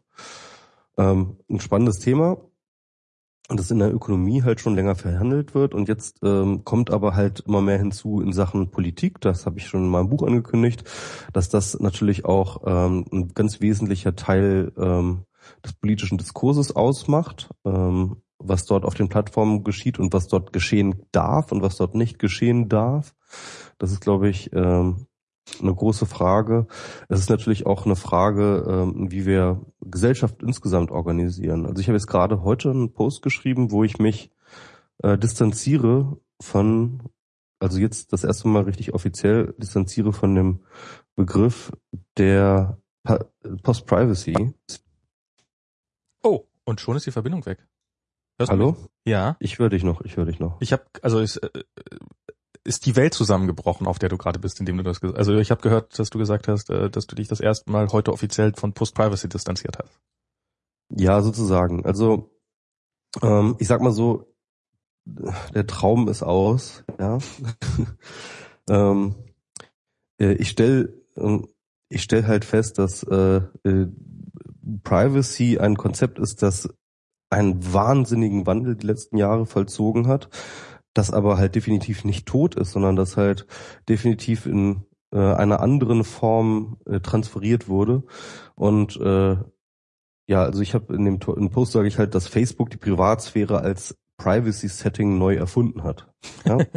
okay. Und äh, ja, und beziehungsweise nicht nur äh, nicht nur Facebook muss man fairerweise sagen, sondern auch zum Beispiel WhatsApp oder Snapchat, die natürlich auch ganz eigene Praktiken der äh, Pri Privatheit sozusagen äh, äh, äh, ausprobieren und erproben. Ne? Also bei Snapchat irgendwie mit diesen, äh, du schickst halt nur deinen Freunden direkt Dinge und äh, die werden dann auch noch gleich gelöscht auf den Handys und du hast halt WhatsApp, wo du halt plötzlich nur noch mit deinen Freunden in so einem gemeinsamen Chatraum halt äh, dich aufhältst. Das sind natürlich auch alles äh, Privacy-Praktiken. Ne? Mhm. Die sind nicht mehr so fun die sind nicht mehr dieselben Privacy-Praktiken, die unsere Eltern noch hatten und so und äh, die, die irgendwie das Bundesverfassungsgericht sich gedacht hat, als es die informationelle Selbstbestimmung genannt hat. Aber es sind halt definitiv natürlich der Versuch, bestimmte Leute aus bestimmten Informationen fernzuhalten. Und das funktioniert ja auch ähm, so für so ein alltägliches Leben dann doch relativ okay. Ne? Also ähm, du hast da zwar keine Privatsphäre in dem Sinne, wie das Bundesverfassungsgericht das halt ver verstanden hat. Ne? Also ja. dass du halt dass da niemand, der da nicht hinschauen darf, hinschaut. Denn natürlich gucken die Plattformbetreiber drauf und im Zweifelsfall schaut dann die NSA mit drauf und im Zweifelsfall schaut noch der Staat mit drauf und so weiter und so fort. Aber das ist ja für den täglichen, tagtäglichen Gebrauch eigentlich nicht so wesentlich. Wenn es dir darum geht, dass du einfach nicht möchtest, dass, ähm, dass, dass bestimmte Nachrichten über einen bestimmten Zeitraum hinweg gelesen werden. Genau. Also von, beziehungsweise von, von deinen Freunden. Eine, genau, oder bestimmten, oder eine bestimmte, also wie ich halt dort schreibe, also im Zweifelsfall ist halt deine, ist halt die Privatsphäre gegenüber deinem Arbeitgeber einfach viel, viel wichtiger als gegenüber der NSA, ja. Also das mhm. ist halt, oder deiner Mutter, ja, irgendwie, dass deine Mutter bestimmte Dinge nicht liest. Genau. Oder, oder wie auch immer, ja. Also, also du hast halt, äh, das ist halt so der Punkt. Das ist eigentlich eine spannende Sache. Das, äh, sorry, falls ich dich jetzt. Ich habe ein bisschen mhm. das Gefühl, dass die Latenz relativ hoch ist und dadurch äh, falle ich dir immer so halb ins Wort rein. Ähm, ich finde diesen Gedanken gerade, ähm, will ich mal kurz reinhaken, weil ich finde das total spannend mit dem, was du gerade gesagt hast, äh, mit der Plattform. Ähm, eigentlich kann man ja sagen, dass sozusagen die Privatsphäre ist eine Eigenschaft der Plattform in dem Fall. Also es ist ähm, die äh, was du gerade gesagt hast, durch diese, durch diese sozusagen, wann wird was gelöscht und wer darf was sehen, das ist ja eine wichtige Spielregel in diesem, in diesem ganzen Plattformspiel, wenn du sagst, jetzt ist Snapchat zum Beispiel oder eben äh, Facebook. Und, ähm, und ja, damit ist, äh, ja, wie du gerade gesagt hast, ist eine Privacy-Einstellung, äh, es ist einfach eine Eigenschaft, Privacy ist in dem Fall eine Einstellung der Plattform. Ja, deswegen nenne ich das auch äh, die Plattform-Privacy. Ähm, genau deswegen. Also und, und der Witz ist, es halt nicht, das ist nicht neu. Also wir, ähm, also im Endeffekt ist das, was ich auch im Talk schon sage, ähm, die Antwort, die gesellschaftliche Antwort auf den Kontrollverlust sind die Plattformen. Ganz kurz mal, äh, Antonio Antonio Notner muss mal für 25 Minuten einkaufen gehen und bittet, äh, dass jemand die Shownotes übernehmen kann. Ich würde das jetzt versuchen, aber wenn sich jemand anders wendet, wären wir sehr glücklich. Also soll es mal in den Chat kommen. Ähm, ich schmeiß auch nochmal den Shownotes-Link rum. Ähm, ähm, kurz, kurz auf Twitter. Ähm, so, ja, sorry. Ja, also der Witz ist, wir sehen diese Entwicklung halt schon seit längerem und zwar, ähm, also wir sehen halt zum Beispiel, wie ja iTunes, äh, Apple im Endeffekt mit iTunes der Musikindustrie den Arsch gerettet hat damals. Ja, wir sehen, ähm, dass bis heute das Plattform im Endeffekt die Durchsetzungsfunktion von Urheberrechten äh, wahrnehmen äh, heutzutage, sei es halt von Spotify, sei es halt äh, Google Content ID auf YouTube. Ähm, wir sehen ähm, die verschiedenen Beispiele, wie ähm, äh, äh wie im Endeffekt dass all das, was der Kontrollverlust ausgelöst hat, jetzt von Plattformen auf, auf verschiedene Art und Weise wieder aufgefangen wird. Transformiert wird, aber aufgefangen wird. Also Geschäftsmodelle, ne? Irgendwie, wir haben keine Platten, beziehungsweise die Plattenläden sind nicht mehr die Zukunft, äh, die Radiostationen sind nicht mehr die Zukunft der Musikindustrie. Es sind jetzt die Streaming-Plattformen, und das verändert das Geschäftsmodell, aber es ist immer noch ein Geschäftsmodell. Und das ist es durch die Plattform, kann es noch weiterhin ein Geschäftsmodell sein. Und äh, das gleiche sehen wir halt bei der Privatsphäre. Beziehungsweise noch mal einen kurzen Zwischenschritt, weil das interessant ist, die Instant Articles, da wollten wir eh noch mal drüber reden, von Facebook, von deinem Arbeitgeber, sind halt ein ziemlich gutes Beispiel dafür. Ähm, ich mal, ich sag mal so, ne, irgendwie seine Artikel frei Haus rauszu, ballern und zu sagen so, hey, äh, wir gucken jetzt unsere Reichweite zu, zu erhöhen, egal über welche Wege, halte ich für eine richtig gute und wichtige Strategie für mhm. Publikationsunternehmen. Und ähm, es ist die, ihr Job. es ist ihr Job, genau. Und, ähm, und, und deswegen ist das erstmal eine legitime Sache, dort bei Facebooks Instant Articles mitzumachen.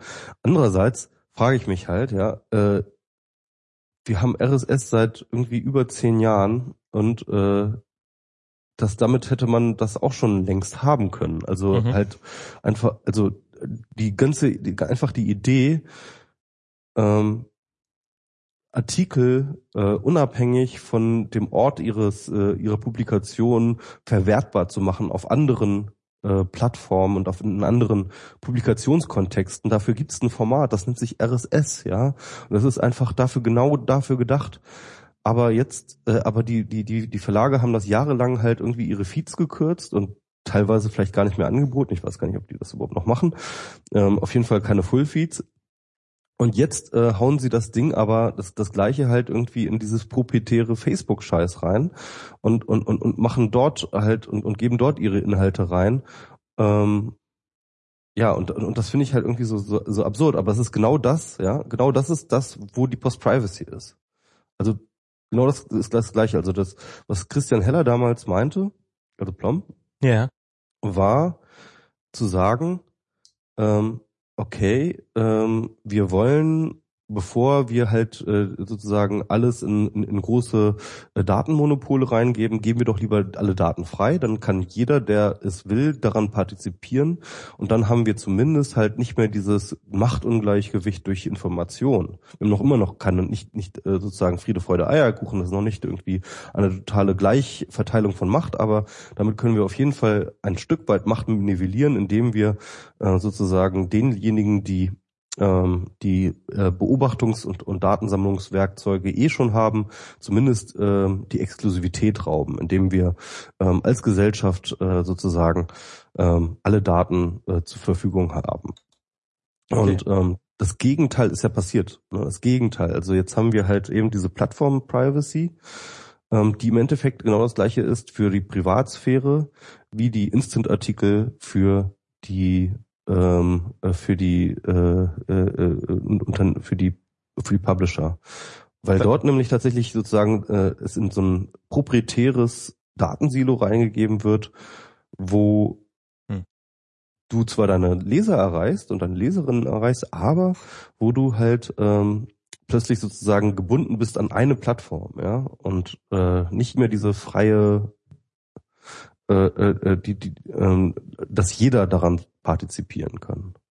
Und auf seine Weise partizipieren kann. Äh, ja, wobei man, also zum einen hier im Chat taucht die Frage auf, äh, dass ja bei bei bei Instant Articles, dass dass ja da auch äh, Werbung drin ist ähm, mhm. und dass die Verlage ja darüber auch wieder Geld verdienen. Also sie vertreiben ja damit ihre ihre Artikel. Das das stimmt natürlich. Das wäre natürlich das stimmt, auch, über, das stimmt aber nicht, dass was bei RSS nicht geht. Natürlich genau. kannst du deine Werbung auch bei RSS reinschreiben. Könntest ähm, genauso gut Werbeformate und und wenn wenn es irgendwelche technischen, also es ist, man sagt mal, ja, aber dann, dann die Klicks, die funktionieren nicht und so. Ja, es funktioniert nicht exakt dasselbe, was in HTML funktioniert, aber man könnte natürlich problemlos sich ein Werbeformat für RSS ausdenken. Äh, John Gruber macht das ja seit Ewigkeiten, dass er seinen RSS-Feed, dass der einfach gesponsert ist und dann hast du da jeden Monat einen Eintrag drin oder jede Woche und dann, dann war's das. Also es ist. Ja, und BuzzFeed macht das natürlich auch mit seinen Content, äh, äh, ne? also, also Content Marketing. Das ist, das ist relativ, äh, das ist relativ leicht machbar. Ich glaube, das hat ähm, doch auch Tracking-Codes könnten funktionieren. Also es ist ähm, RSS kann mehr als man so im Allgemeinen denkt und selbst wenn es nicht funktioniert, dann kann man kann man User halt äh, dann, dann dann hätte man es ja weiterentwickeln können. Das ist was was ich an dieser diesem Punkt jetzt ähm, ich ich gucke mir die die also ich, ich dieses Spannungsfeld zwischen Verlagen oder der der der dem, den Journalisten ähm, ähm, und und dem Rest der Welt, also sozusagen die Journalisten, die gegen ihren Untergang anschimpfen. Ich bin ja da immer mehr, also ich habe das Gefühl, dass das gar nicht damit zu tun hat, dass sie jetzt irgendwie eine Entscheidung irgendwie getroffen hätten oder sowas, sondern es ist, ich habe das Gefühl, dass nach wie vor die meisten Verlage, also ich jetzt ganz simples Beispiel, ich äh, lande regelmäßig mal auf einem Artikel der Taz und die Taz hat es bis heute nicht geschafft, ihr Layout fürs iPhone 6 anzupassen. Das heißt, äh, da sind einfach die Bilder sind einfach zu schmal und die die Taz-Leiste oben ist ist äh, zu schmal. Die ist nämlich immer noch fürs iPhone 5. Ähm, und das ist jetzt eine totale Kleinigkeit. Und ähm, aber ich find's spannend, dass solche Sachen, oder ich finde es nicht spannend, sondern ich finde es vielsagend, dass solche Sachen einfach nicht repariert werden, sondern dass sozusagen, dass offensichtlich ist es der Taz total egal, ähm, wie ihr ähm, äh, wie ihr Ze ihre Zeitung oder wie ihre Artikel auf dem auf dem gerade meistverkauften Telefonen aussehen. Und ein anderes Beispiel dafür ist, dass ich neulich bei der Morgenpost, da ich irgendwie wurde auf Facebook wurde über einen Artikel diskutiert und ich dachte so, ähm, und, und es klang so, ja, als ob da ein Video drinne wäre in dem Artikel. Und dann äh, habe ich, wollte ich mir das Video angucken, da war kein Video drin im Artikel. Und dann dachte ich zuerst, die wäre irgendwie geoblockt oder weiß der Teufel was, ist ja alles zuzutrauen. Ähm, der Sachverhalt war viel einfacher. Die Berliner Morgenpost bietet im Augenblick einfach keine Videos im Web, äh, also im mobilen Web an, sondern es ist halt nur auf die, du musst auf die Desktop-Seite gehen. Und ähm, auch wieder sowas, wo ich, wo ich sage, das, das, also die Mehrheit der User sind mittlerweile auf mobilen Geräten und ihr Ihr, ihr, ihr lasst einfach Videos eines der wichtigsten Medien kommentarlos unter den Tisch fallen, weil ihr irgendwie zu doof seid, einen HTML-Tag einzubinden in eure Seite. Also es ist wahrscheinlich im Zweifelsfall noch ein bisschen mehr. Und ich habe das Gefühl, dass die ähm, dass, dass das gar nichts damit zu tun hat, sozusagen, dass da irgendwie eine strategische Entscheidung gegen RSS getroffen worden ist und dass da Vor- und Nachteile abgewogen worden sind oder dass da das oder das oder dass da hin und her entschieden worden ist, sondern es ist halt irgendwann war mal dieses Gefühl da, dass RSS böse sei, ähm, weil man es nicht so richtig verstanden hat wahrscheinlich auch. Und ähm, ja, weil man damit ja auch die Kontrolle bla bla bla über die eigenen Artikel abgibt, etc. pp. No, und damit der Kontrollverlust wurde einfach nicht akzeptiert. Das ist der Punkt. Das ist genau der Punkt und das ist, wo dieses Post-Privacy-Thema und diese Verlagsgeschichte zusammenkommen die Nichtakzeptanz der, des Kontrollverlusts führt in die, das Regime der Plattform. Das ist genau die Analyse. Das ist noch, das ist, das, das ist, das ist, also ich, da würde ich noch viel weiter hinten anfangen. Es ist einfach die Weigerung, äh, sich überhaupt mit allem auseinanderzusetzen. Es ist, also ich habe, ähm, Felix Schwenzel hat auf einen Artikel verlinkt äh, von Michael Hahnfeld, Und da ist für mich dieser eine. Oh, der war so schlimm. Der war so schlimm. Und ich habe ich hab nur einen Halbsatz. Ist wirklich ein halber Satz, den ich jetzt hier einfach mal gerne zitieren möchte, weil er für mich so dieses ganze, dieses ganze Dilemma so zusammenfasst. Spiegel Online hat vor mehr als einem Jahrzehnt die Kostenloskultur etabliert, unter der Verlage im Netz bis in alle Ewigkeiten ächzen werden. So. Und also erstens, Spiegel Online, die Etablierung der Kostenloskultur, das war damals, das irgendwann Ende der 90er ähm, oder Mitte der 90er ähm, oder ja, nee, Ende der 90er, ich weiß nicht. Also dass, äh, dass bei Spiegel irgendjemand äh, per FTP eine, eine, eine HTML-Seite hochgeladen hat und gesagt hat, guck mal, wir haben jetzt ja auch eine Webseite, weil irgendwie ist das Web toll. Ähm, mhm. Was jetzt uminterpretiert wird als Etablierung der Kostenloskultur. Und ähm, also sozusagen alles Neue ist per se böse. Also das ist sozusagen die, die, die, die, die der Ur, wie, nee, wie heißt es, äh, also so, so der, der Sündenfall, der biblische Sündenfall. Und dann halt dieser zweite, dieser, dieser hinterm Komma. Und unter der die Verlage im Netz bis in alle Ewigkeiten ächzen werden. Ja, also klar, das ist äh, also äh, Spiegel Online hat damals in den Apfel gebissen, ganz genau. Und auch in tausend Jahren, wir werden noch auf dem Mars leben aber die Verlage werden auch dann noch kein vernünftiges Geschäftsmodell im Netz gefunden haben. Und das sagt ein Redakteur einer Zeitung, ohne rot zu werden. Und mhm. wie, wie soll man denn in so einem Umfeld, nehmen wir mal an, du würdest jetzt, du würdest jetzt bei der FAZ arbeiten und hättest jetzt tolle Ideen, wie man, wie, wie, wie man vielleicht eine digitale Strategie aufbauen könnte oder wie man einfach nur äh, die App weniger scheiße machen könnte oder sowas. Wie willst du denn in so einem Umfeld, wo, wo solche Leute das Sagen haben, die, die, die wirklich, die die Vorhersage machen, dass es nie wieder gut wird. Also das ist ja, da steckt's ja drin. Es wird nie wieder gut werden. Es kann nie wieder gut werden. Es darf nie wieder gut werden. Und das, das ist was, was, was mich so an, an dieser Diskussion, also so dieser Journalismus, das ist doch eigentlich eine Sache, die doch von, wo man doch, wo ich zumindest vermuten würde, dass das Menschen sind, die die eine positive Zukunftsvision haben. Die sagen, wir wissen nicht, wie es gehen wird, aber wir müssen dafür kämpfen, dass die Zukunft besser wird als die Gegenwart. Und ähm, Journalismus ist eben ein ein Mittel, äh, um dieses Ziel zu erreichen. Und Dann geht gerade der Arsch auf Grundeis, das glaubst du gar nicht. Also wenn du dir auch mal die Zahlen anguckst, wie die FAZ so abstürzt in den Zahlen, ne? in, den, in den Abonnentenzahlen, in den, in den Anzeigenpreisen und so weiter und so fort.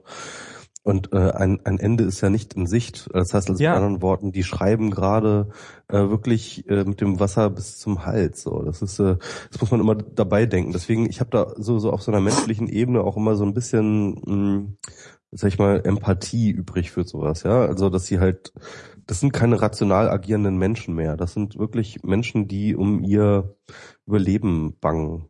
Nee oder beziehungsweise zumindest um, die äh, um, um die äh, von ihnen als äh, als legitime Wirklichkeit anerkannte Umwelt, äh, die da gerade um sie herum zusammenbricht. Ne? Also du hast total recht, dass man halt auch ja, eigentlich seit Jahren hätte mal dran gehen können und sich mal alternative Modelle auszudenken, aber äh, das ist halt ähm, aber sie sind jetzt auch schon seit zehn Jahren in Vollpanik die ganze Zeit. Also es ist ja nicht so, dass ich irgendwie Panik wird aber größer. Die, die, die, also das sind doch, das sind doch eigentlich intelligente Menschen und da sollte man doch irgendwann mal vermuten, dass die irgendwann mal an den Punkt kommen, wo sie sagen, okay, hilft nichts, müssen wir müssen wir müssen eine Lösung finden. Und gut, also, also Max, folgendes. Ähm, es ist ja auch nicht so, dass halt auch nicht probiert worden ist und dass halt nicht irgendwie Experimente existieren würden. Und jetzt was ist denn da positiv, probiert ja? worden? Und, und, und zum Positiven, und das ist ja auch nicht so, als ob nicht auch Experimente existieren würden, die funktionieren, ja. Aber äh, das ist der Punkt. Also du hast dann zum Beispiel solche Sachen wie äh, BuzzFeed, die, ja. finde ich, eigentlich genau das gemacht haben. Sie haben den Journalismus in, unter den neuen Bedingungen neu erfunden. Ne? Genau. Im Sinne von, ähm, wir nutzen das Netz auch für, vor allem für Feedback, um unsere Artikel zu optimieren und so weiter mhm. und so fort. Und das ist aber genau das, was jetzt zumindest äh, die äh, Riege der alteingesessenen Feuilletonisten als zumindest mindestens den Untergang des Abendlandes, wenn nicht der gesamten Zivilisation erachten. Genau. Äh, denn ähm, das ist natürlich, das geht natürlich auch gar nicht. Ne? Also jetzt ähm, da halt so datenmäßig da mal so reinzuschauen, was die Leute wollen und was die nicht wollen, das ist, äh, das ist, das ist. Äh, ja, nicht nur das, überhaupt sich dem Publikumsgeschmack anzupassen, ist ja schon verwerflich. Also mhm. überhaupt was zu schreiben, was unterhaltsam ist, ist ja sozusagen. Das ist ja auch eine Diskussion, die man wahrscheinlich schon seit ungefähr 100 tausend Man, Jahren man, hat. man kann natürlich auch darüber streiten, wie gut jetzt und wie wichtig jetzt irgendwie Listicles sind und also ich sag mal so dieses selbst dieses journalistische Selbstverständnis von wegen ja ähm, auf unseren Schultern ähm, sozusagen liegt die Demokratie. Das ist natürlich auch totaler Quatsch, wenn man Natürlich. sich halt überlegt, dass halt gerade sowas wie FAZ wird halt von einer ganz kleinen Elite in Deutschland gelesen, gelesen und ähm, äh, die Elite, die dann vielleicht tatsächlich aufgrund von FAZ-Artikeln ihre Meinung bildet, ähm, ähm, die hat natürlich auch einen wesentlichen Einfluss auf die Demokratie, aber das ist das kann man ja nicht mehr Demokratie nennen. Das ist dann ja eigentlich so eine Plutokratie fast, ja. Ähm, Also ich ja, also na, also es ist ich, ich finde, dass halt eigentlich gar nicht so viel probiert worden ist. Und, und gerade was so was so den oder äh, wenn man wenn man sich das drumherum anguckt, wie sich das Umfeld, also sozusagen wie sich das Netz, was da alles so generell im Netz ausprobiert worden ist. Und ja, natürlich gibt es so, so Sachen wie Buzzfeed und, und Konsorten. Das ist, ähm, die, die kommen ja aber alle eher nicht so aus diesem Bereich und auch die finde ich jetzt ist jetzt nicht so irre viel, was da probiert worden ist. Also ich meine, die die die nähern sich so ein bisschen dem Ganzen an, aber äh, ich finde, man hätte in sehr sehr vielen Richtungen noch eine Menge probieren können und gerade so von diesen von diesen klassischen deutschen Verlagen da, da ich meine, wenn die dir eine App installieren, die dir ständig irgendwelche nervigen Push-Notifications schickt, das ist ja schon das höchste der Gefühle. Das ist ja, ist ja für die immer noch Modernität. Und ähm, ich finde zum Beispiel so, so, so bekloppt, dass äh, wenn ich zu Spiegel Online gehe, also ich meine, wir sind es mittlerweile gewohnt, dass das Web hyperpersonalisiert ist und dass ich auf Facebook gehe und sehe nur die Nachrichten meiner Freunde und ich gehe auf Google und krieg nur die Suchergebnisse, die, die in meinen Stream reinpassen. Äh, wenn ich aber auf Spiegel Online gehe, dann, dann, dann, hier, du bist Deutscher, du hast dich gefälligst für Fußball zu interessieren. Ja, aber ich interessiere mich nicht für Fußball. Hier, Fußball. Und dass da immer noch diese diese Denke vorherrscht, dass dass gefälligst äh, ich mich für das zu interessieren habe, was die Redaktion gerade ausgewählt hat. Und äh, ich habe nicht das Gefühl, dass es überhaupt ernst nennenswerte Versuche gibt, daran was zu ändern. Und ich habe das Gefühl, dass die Verlage gerade im Wesentlichen, sie lassen sich treiben von von dem, was gerade da ist. Also eine Zeit lang haben sie festgestellt, okay, es kommt eine Menge Traffic über Google, dann haben sie halt irgendjemand eingestellt, der so ein bisschen die SEO gemacht hat, so jetzt ist, nimmt das über Google langsam ab, äh, jetzt stellen sie fest, dass es über äh, Facebook besser läuft, darum machen sie es jetzt halt ein bisschen über Facebook, aber so, diese, dieser Versuch irgendwie was, so, so, so dieses, das Ganze auch mitzubestimmen, nicht nur auf einer Artikelebene, also ich meine, dass da bei der New York Times und so hin und wieder mal tolle Experimente gemacht werden, äh, wie man, äh, wie man nach äh, Geschichten im 21. Jahrhundert erzählen kann, das ist ja, sei ja ungenommen, aber ähm, sozusagen auch bei der ganzen Präsentation und beim Vertrieb, da, da habe ich das Gefühl, dass da wirklich exakt gar nichts passiert ist. Also jedenfalls fällt mir nicht viel ein. Und und, und dann ist, ist doch halt irgendwann die Frage, woher soll es denn kommen? Also ähm, Google und Facebook sind bäh. Ähm, das Leistungsschutzrecht hat dafür gesorgt, dass zumindest in Deutschland keine Startups entstehen werden, die irgendwas Spannendes mit Nachrichten machen. Also auch Spannendes auch im Sinne von damit Geld verdienen könnten. Das war ja immer das wichtigste. Und, ja. Das war ja immer das wichtigste Argument des Leistungsschutzrechts. Die verdienen mit unserem Artikel Geld. Ähm, wo man natürlich und, sagen und da gab es ja tatsächlich sogar Startups, die dann wirklich auch äh, einfach dicht gemacht haben, nachdem das Leistungsschutz Genau. kam. Also Und, und anstatt Ähm. einfach zu sagen, wir haben keine Idee, wo es lang geht, die haben vielleicht eine Idee, wo es lang geht, lass uns mal gucken, was die machen, wird ihnen in die Fresse gehauen und sie werden dicht gemacht. Und dann wundert man sich im Nachhinein. So, und die Verlage haben jetzt, oder die, die, die Zeitungen haben jetzt definitiv keine Strukturen, die dafür gemacht sind, irgendwie ähm, kreativ mit diesen ganzen Themen umzugehen und nach neuen Lösungen zu suchen. Also das ist ja, ähm, weil ja, also ich habe ich hab neulich mit äh, mit Rob hier darüber geredet, ähm, so von wegen, äh, wie viel Aufwand wäre es denn, so ein RSS-Feed in eine vernünftige App und bla bla bla und weiß der Teufel was. Und ich meine, äh, so, es ist doch ist doch ist doch machbar. Ist jetzt ist jetzt nicht leicht, aber ist doch machbar. Und da meinte und, und Rob ist mir quasi ins Wort gefallen, hat mir hat gesagt, aber wer will denn da schon arbeiten? Und das ist tatsächlich, halte ich das für ein großes Problem. Wenn ich heute anfangen würde, nehmen wir mal an, ich hätte totales Interesse daran, an Journalismus und an Datenjournalismus. Wo würde ich denn hingehen? Würde ich, würde ich zur FAZ gehen? Hm, vermutlich nicht. Würde ich zu Spiegel Online gehen? Hm, vermutlich nicht. Würde ich zu Google oder zu Facebook gehen? Wesentlich eher.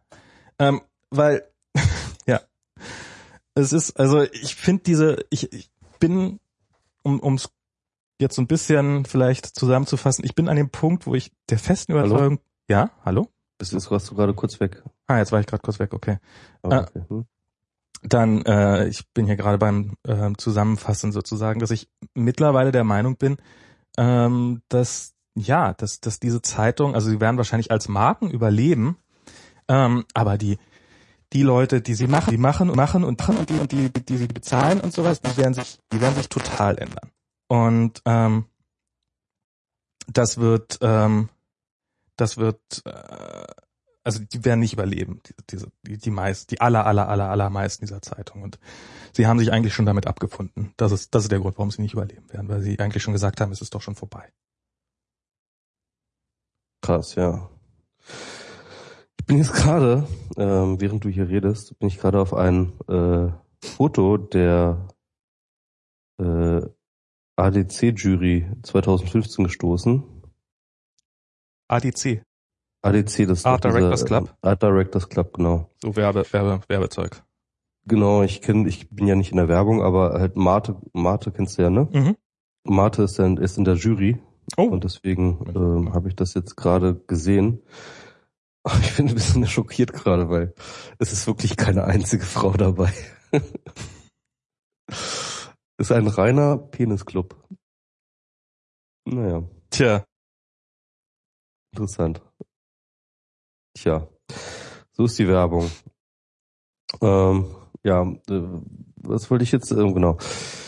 Ja, du, du hast äh, absolut recht. Also äh, da geht noch eine Menge irgendwie und äh, da wurde viel verpennt. So, also ich äh, bin auch äh, zunehmend frustriert. Andererseits äh, es ist auch nicht so einfach. Also äh, da irgendwie wirklich Geld zu verdienen und am natürlich. Ende und am Ende des Tages kommt es halt einfach mal genau auf diese einen Faktor an. Also da wie viel Geld kommt fällt dabei raus und wie viele Leute kannst du dafür einstellen und äh, ja äh, und das muss natürlich dann auch innerhalb deines Sprachraums funktionieren. Das musst, du du musst innerhalb deines Sprachraums genug Geld verdienen. Ne? Irgendwie, äh, du kannst natürlich äh, im englischen Sprachraum anders skalieren als im deutschsprachigen Raum und ja, und dann gibt's natürlich auch die Möglichkeiten, wer hat jetzt davon auch Einfluss, wer hat darauf nicht Einfluss und ja, ja, ich, ich bin ich bin da immer noch äh, gespannt und ich denke auch, zu, es gibt Modelle, ich bin aber, aber ich, ich fände es auch nicht so super, wenn jetzt nur so Buzzfeeds gäbe, ja, auf der Welt. So. Ich fänd das, ich fänd das total scheiße. Genau darum, darum, und ich meine, Instant Articles, äh, man kann ja nun sagen, was es will, aber es ist ja nun definitiv nicht für Buzzfeed optimiert, sondern es ist ja eher für längere Artikel optimiert. Das war eine, eine der Hauptbeschwerden, die ich am Anfang gelesen habe. Die Artikel sind ja alle viel zu lang, die darüber gerade veröffentlicht werden. Also es ist, ähm, und Ich, ich finde das übrigens auch interessant, dass äh, Felix Schwenzel jetzt angefangen hat, also seine Artikel auch bei äh, Facebook Cross zu posten, Full, Ja. äh, Full, Volltext. Ich ihn heute gefragt, ob er das ähm, äh, auch irgendwie automatisiert, aber er macht das tatsächlich per Hand, ja. mhm. Also er passt dann seine Artikel auch nochmal per Hand an, so dass sie halt in Facebook halt fun besser funktionieren und dann haut er die nochmal bei Facebook raus. Und also so viel Arbeit macht er sich dann auch noch. Das finde ich schon echt ein bisschen krass. Also Ja. das mache ich eigentlich nicht. Kann dann aber auch gleich dieses, das, was er sich dann zusammen äh, äh, gehändisch zusammengedingst hat, kann er dann auch Copy-Paste gleich bei Google Plus reinschmeißen, meint er. bei was? Ähm, ja. ja, das ist total gut. Und hat dann nochmal nochmal zwei Leser extra. Ähm, Großzügig. Also, also diese Instant Articles, ähm, ich finde, ähm, ich, ich, ich, ich, mir fällt das schwer, das irgendwie zu skandalisieren. Ich finde, ähm, es ist ein, ein, ein gutes Symptom für äh, das, was im Journalismus, aber auch darüber hinaus abgeht. Deswegen habe ich das auch als Ja. Beispiel genommen. Ähm, so ähnlich geht's mir auch. Also ich finde, die Artikel Also selber f- sind, die sind einfach gut gemacht. Das ist, ist eine schöne Sache. Das ist technisch, ist das einwandfrei. Ich kenne auch ein paar Leute aus dem Team, die das gemacht haben. Sind äh, hochgradig äh, an, an Journalismus interessierte Menschen, lustigerweise. Ähm, und äh, und es ist einfach eine, eine, eine sehr gut gemachte Lösung und es ist, aber es erfindet auch nicht die Welt neu. Also es ist, man könnte bei all dem sagen, naja, das, das hätte man jetzt aber, das, das hätten auch die Verlage machen können, wenn sie gewollt hätten. Ja, beziehungsweise, ähm, ich sag mal so, hätte sich RSS auch unter dem ähm, unter der Mitwirkung der Verlage besser durchgesetzt, dann hätte Facebook einfach ähm, das RSS-Format integriert als Mhm. eine Möglichkeit, das wirklich darzustellen. Das fände ich übrigens immer noch ganz gut, wenn sie das machen würden, wenn sie jetzt einfach sagen können, pass auf, wenn man jetzt einfach sagen könnte, auch so als Blogger, ja, zu sagen so, hey, ähm, gib diese Instant Articles doch einfach irgendwie ähm, auf RSS-Basis, irgendwie passt das da an, dass ich mein RSS da reinfließen lassen kann. Ich würde meine Artikel komplett ähm, das RSS nochmal in Facebook reinfließen lassen, dass die Full-Feed da nochmal syndiziert werden. Und äh, wenn man dann nochmal ein paar Optionen hat, wie man das halt äh, gestalterisch dann nochmal ein bisschen verändern kann und, äh, äh, und, und so machen, das würde ich auch nutzen, ja, aber überhaupt nur, dass man per RSS Full-Feeds reinschmeißen kann. Ich verstehe werde das mal warum Facebook vorschlagen. Das, als, warum Facebook das nicht anbietet, so, also ich ich habe also ich kenne ich kenne die Planung dahinter nicht. Es wird mich ich habe wirklich keinerlei, keinerlei Ahnung, was da gerade Stand der Dinge ist oder sowas, aber es würde mich nicht wundern, wenn das wenn das vorgesehen ist. Ja. Also es ist ähm, dass das Weil jetzt dann, dann, dann könnten alle mitmachen, weißt du, das finde ich dann auch schon wieder Na, ich habe was was ich halt gelesen habe, ist halt ähm, dass ähm, eine Sicht auf die Dinge und das das wäre halt der der der Google der Google Weg wäre gewesen, dass dass dass diese Inhalte dann plötzlich von allen möglichen Firmen einfach plötzlich auftauchen und halt drinne sind und dass die aus öffentlichen Quellen einfach benutzt werden, um dann halt äh, reingepostet zu werden in den Facebook Feed sozusagen. Ähm, aber da kann man sich immer vorstellen, welcher Aufschrei, Aufschrei dann um, umgegangen wäre. Nee, nee, das soll man schon se- selber machen. Genau, äh, und, ähm, machen. Und dass man darum erstmal sich für den Start so eine Handvoll kleine, gut ausgewählte Partner sucht und mit dem das erstmal so wirklich gut durchexerziert ähm, und ähm, zeigt, was damit geht und das dann nach und nach öffnet, finde ich jetzt ehrlich gesagt ähm, keinen falschen Weg. Also das heißt ja nicht, dass es, dass es für alle Man hätte es ja aber von Anfang an zumindest irgendwie RSS-kompatibel, vielleicht ist es das auch, ich weiß es nicht, aber ähm, ja. Ja, also das ist ähm, ich ja, also ich finde ich finde ich finde da einen langsamen Ansatz zu wählen und und äh, finde ich jetzt gar nicht verkehrt ähm, und und das das das kann auch werden. Ich weiß nicht, ob es das wird. Wie gesagt, ich habe keinerlei Einblick, aber ich werde es auf jeden Fall mal vorschlagen mit dem RSS. Das finde ich tatsächlich eine ganz Das finde ich toll. Das, Das finde ich toll. Und Felix Schwenzel bestimmt auch. Ja, Felix Schwenze garantiert auch, das stimmt. Ähm, ja, ich habe ja jetzt, äh, um nochmal, so, ich habe neulich probiert, bei der Süddeutschen eine Zeitung zu kaufen online. Oh Ähm, nein, Und wie äh, kannst du nur? ja, also der Hintergrund ist der, ich habe irgendwie, ich habe irgendwie auf Twitter habe ich einen, äh, hab ich einen Screenshot gesehen von jemandem und es ging um einen Artikel darum und zwar äh, eigentlich ganz lustige Geschichte, dass es äh, Gerüchte gibt oder äh, Indizien dafür gibt, dass die Frau des griechischen Finanzministers, dessen Namen ich mir nie merken kann, ähm, die die die die die Protagonistin aus dem Pulp ist es glaube ich Pulp Song äh, Common People ist ähm, und und ja darüber halt ein Artikel und ich habe zurückgefragt Link Fragezeichen wie man halt so fragt und habe dann als Antwort gekriegt ist in der äh, Faru, Fa- Varoufakis, genau. Äh, Frau Varoufakis sozusagen, ich weiß gar nicht, ob sie so heißt. Und habe als Antwort gekriegt, ja, nee, ist in der Sonntag, in der, in der Wochenend -S, äh. Und dann habe ich gedacht, naja, warum soll ich mir da nicht mal so eine SZ kaufen? Ähm, und dann habe ich die äh, und äh, bin ich in den App Store, habe nach Süddeutsche gesucht, habe zwei Apps gefunden, äh, nämlich einmal die SZ.de App und äh, einmal die die auch sozusagen die richtige App, was ja immer auch ein guter Hinweis darauf ist, dass es in dem Verlag überhaupt keine Spannung zwischen Online- und Printredaktion gibt, wenn man schon mal zwei Apps hat. Ähm, ja, ich dann installiert. Die, die, die Zeitungs-App, die heißt dann auch Zeitung. Also wenn man die installiert, äh, dann, dann heißt die nicht etwa Süddeutsche oder so. Und für Süddeutsche Zeitung ist wahrscheinlich kein Platz im Springboard. Also heißt sie Zeitung. Und dann habe ich die äh, gestartet, diese App. Ist wiederum mal wieder nicht fürs iPhone 6 angepasst, weil so moderne Technologien, die es erst seit einem Dreivierteljahr gibt, da kann man ja nicht erwarten, dass die unterstützt werden. Da habe ich mir die Zeitung rausgesucht, ähm, habe auf Kaufen geklickt, habe drei Dollar für eine einzige Ausgabe der Zeitung. Und das ist für mich mal wieder so ein Hinweis darauf, ähm, dass, sorry, ihr nehmt, ihr, ihr probiert's doch gar nicht. Ihr probiert doch nicht mal. Es ist halt offensichtlich einfach so, ja, eine Zeitung am Kiosk, die kostet irgendwie, keine Ahnung, 1,50 oder was kostet denn so eine Süddeutsche am, am Kiosk? Also muss das Was soll ich denn das wissen? also muss Testfrage. Ähm, also muss also, hä? also ja, kennen gar keine Kioske mehr, die irgendwelche Zeitungen Genau. verkaufen. Aber, aber an denen wird sich halt, an diesen nicht mehr existierenden Kiosken wird sich halt orientiert, wie viel, wie viel hat sowas online zu kosten. Und wenn man es dann online für den Preis nicht los wird, dann muss es ja, dann müssen die einfach scheiße sein. Wahrscheinlich ist der Hauptgrund auch einfach, dass sie probieren wollen, mir ein Abo zu verkloppen. Aber ich wollte ja kein Abo, ich wollte ja wirklich diesen einen Artikel lesen. Okay, also habe ich da meine drei Dollar dafür bezahlt. Das war morgens. Und dann hat er angefangen, das zu laden. Dann siehst du da so ein Activity Indicator, so ein, so ein, so ein Kreisel in der Mitte und dann steht da so Lade. Und irgendwo noch eine Prozentangabe, wie weitergeht. Und dieses Laden hat dann, ähm, so dann habe ich gedacht, okay, lad mal, lad, mach, mache ich im Hintergrund was anderes, lad mal im Hintergrund.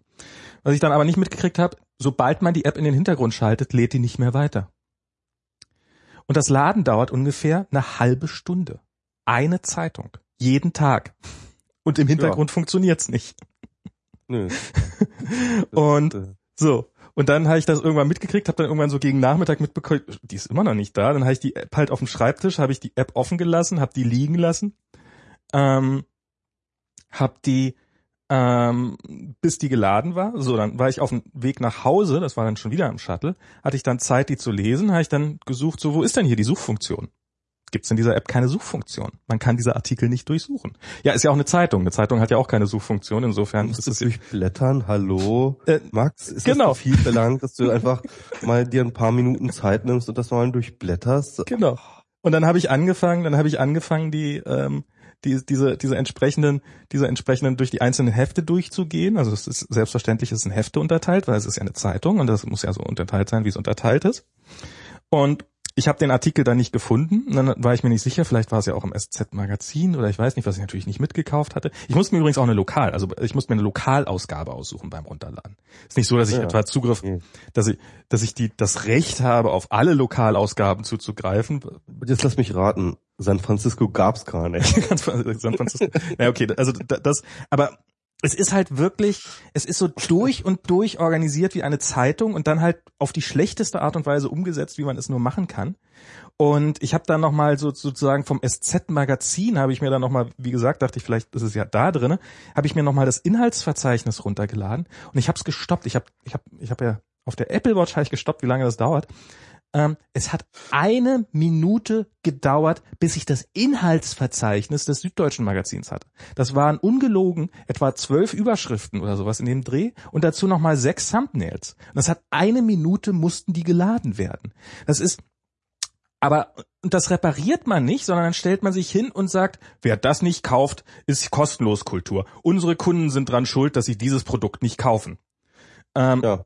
Und und das ist das ist genau dieses, dass man da also dass man sowas im App Store hat und sich dafür nicht schämt und dafür nicht nicht nicht alle alle Woche oder alle zwei Wochen probiert oder meinetwegen auch alle drei Monate mal ein Update rauszuhauen und das zu verbessern und besser zu machen und sowas. Woher soll's denn kommen? Wie soll's denn jemals, wie, wie wollt ihr denn in diesem 21. Jahrhundert ankommen, wenn ihr nicht mal das auf die Reihe kriegt? Und also es ist wirklich, also Einfach nicht. Einfach nicht, genau. Genau, siehst du, genau das ist jetzt das, was ich, genau das ist mein, meine, meine, äh, mein Ergebnis aus dieser Sache. Sie werden einfach nicht ankommen. Und sie haben es auch eigentlich nicht so richtig vor. Ja, das stimmt schon.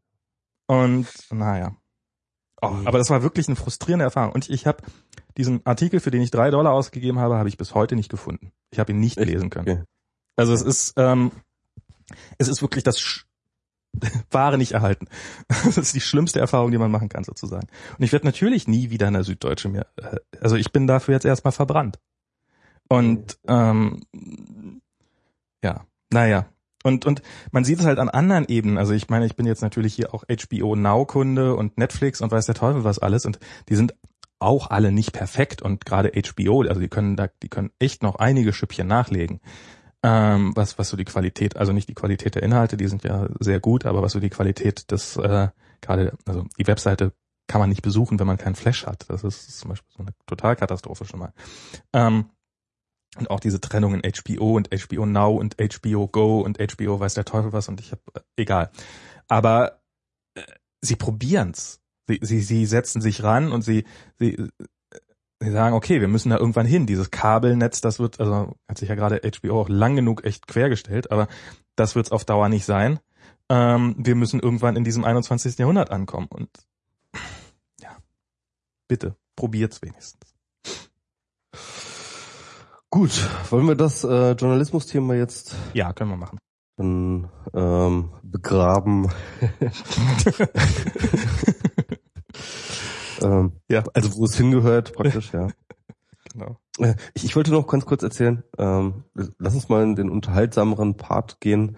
Ich war jetzt äh, zweimal im Kino. Ich war seit Ewigkeit nicht mehr im Kino. Okay. Ich gehe eigentlich irgendwie vielleicht zwei, dreimal oder so, irgendwie vielleicht im Jahr eigentlich so im Kino. Und ich war jetzt sozusagen zweimal hintereinander, kurz hintereinander ins Kino. Und ich glaube irgendwie, ich werde auch demnächst wieder öfters ins Kino gehen, weil momentan laufen echt so viele interessante Filme an, ähm, dass ich da irgendwie auch nicht so richtig an mich, an, an mir reißen kann. Also ich, ich war jetzt äh, gestern, nee, vorgestern, vorgestern war ich in Mad Max. In Mad Max. Gesehen? Ah ja, nee, habe ich, hab ich nicht gesehen. Solltest du tun. Solltest du tun, solltest du auf jeden Fall tun. Ich war ähm, hier schön irgendwie am Potsdamer Platz, IMAX äh, 3D Originalversion, also volle volle Dröhnung. Super geil, relativ weit vorne. Alter Schwede, äh, das Ding haut dich um. Einfach, das ist einfach richtig, richtig, richtig geiles Actionkino. Okay. Ähm, also super geil gemacht, also geile, ähm, ähm, ähm, geile, geile äh, Ausstaffierung, geile Kostüme, ähm, geile Autos, die da rumfahren, also wirklich so bizarre Objekte, die da irgendwie herumfahren. Also so, es hat halt alles so von so, so, so Burning Man Style natürlich, ne, aber halt irgendwie total abgedreht und nochmal irgendwie nochmal eine Schippe mehr böse. Und ähm, äh, und äh, und vor allem einfach eine wahnsinnige Action, in der ähm, wirklich sehr reduziert mit CGI umgegangen wurde und äh, viel echtes Blech durch die Gegend herumgewuchtet wurde und das merkt man einfach auch. Das macht richtig Spaß zu sehen und ähm, ähm, also man ist wirklich, äh, ich weiß nicht, zwei Stunden lang krallt man sich in seinen Sitz und dann ist es vorbei. Es ist, und, und aber es, ist, es wirkt auch nach. Es ist wirklich, ähm, wirklich ein Film to be remember, so, ja. Also es ist richtig gut. Okay. Sollte ich mir den mit einer hochschwangeren Frau angucken, den Film? Nicht so Weiß ich nicht. Stimmt, ja. ähm, ein anderer Film, den, der auch genauso gut ist, äh, aber ganz anders, ist äh, Ex Machini, äh, Machina. mhm. Ähm, das ist dieser Film über AI. Ich finde das interessant, dass halt äh, mittlerweile äh, dieses äh, Topos der Singularität, der technologischen Singularität, was halt irgendwie damals 2007, 8 oder so, war das ja noch irgendwie total so so ein Nerd-Thema, ne? Womit sich halt nur ganz wenige Nerds so, so, so auseinandergesetzt haben. Mittlerweile wird sich das, wird das ja echt überall im Kino und in Serien und hast du nicht gesehen, überall verhandelt. Ähm, und das ist halt auch so ein, im Endeffekt ein äh, Film über künstliche Intelligenz, der wirklich sehr, sehr intelligent ist. Ähm, der ähm, im Endeffekt geht es um einen Turing-Test, äh, aber noch ein bisschen aufgebohrten Turing-Test im Sinne von, ja, also irgendwie irgendein Chatraum, der halt irgendwie anonym versucht, einen Menschen zu überzeugen, ein Mensch zu sein. Also da hatten wir ja schon auch ein paar gelungene Turing-Tests, ja, dass Mhm. halt irgendwie ähm, Leute davon überzeugt waren, dass der, die auf der anderen Seite halt ein Mensch sitzt. Ähm, sondern halt äh, wirklich, du sitzt der, äh, also Turing-Test insofern umgebaut, äh, du sitzt einer künstlichen Intelligenz gegenüber, der du weißt, von der du weißt, dass es eine künstliche Intelligenz ist, und trotzdem musst du davon überzeugt sein, dass sie äh, ein Bewusstsein hat. Ne? Mhm. Also trotz, äh, das ist so, so das Ausgangssetting und dementsprechend besteht dieses äh, ganze Setting auch echt extrem viel aufs Dialogen, also das genaue Gegenteil von Mad Max, in den Dialogen, die Dialoge praktisch nicht vorkommen, ja, also selbst die Dialoge, die vorkommen, sind so genuschelt, kannst du auch überhören, ist auch eigentlich egal, ja. Also ähm, Es wird auch den Director's Rolle Cut geben, ohne Dialoge. genau, sozusagen, ja. Und ähm, äh, da, da ist es halt so das Gegenteil, es ist ein Kammerspiel im Endeffekt, ne? Also Okay. wirklich irgendwie ein Setting an äh, in Räumlichkeiten und dort halt mal sozusagen Dialoge zwischen dieser künstlichen Intelligenz und ähm, ihren äh, Gegenübers. Und äh, da entspringt sich dann aber wirklich eine sehr, sehr spannende, interessante Story raus. Ähm, das ist so, so ein bisschen ähnlich wie dieser ähm, ähm, wie dieser Film mit Ben Kingsley und äh, Sigourney Weaver, wo er ähm, da so einen äh, Typen aus dem Pinochet-Regime spielt. Das ist egal. Auf jeden Fall, ähm, also es ist auf jeden Fall so ein Kammerspiel und äh, sehr, sehr interessante psychologische Dinge ähm, finden dort statt und die äh, natürlich viel mit Bewusstsein zu tun haben, die in ganz interessante philosophische Tiefen führen auch, aber halt auch sehr, sehr zugänglich und sehr, sehr gut gemacht. Äh, so ein bisschen so eine Mischung aus Hör und ähm, ähm, äh, Acceleration, also oder wie ist dieser andere Film über, über technologische Singularität, der vor ich glaube, letztes Jahr oder vorletztes Jahr lief. Dieser, die, die, die, die, über den Typen, der sich in seine Siri verknallt? Ja, genau, das, das war Hört. Das war Hör. Ja, genau. Genau. Aber ich war noch einen anderen Film. Okay. Ähm, äh, da gab es nämlich letztens auch schon vor zwei Jahren oder so gab es schon mal einen Film. Ähm, ich glaube mit Tom Cruise. Bin mir nicht mehr ganz sicher.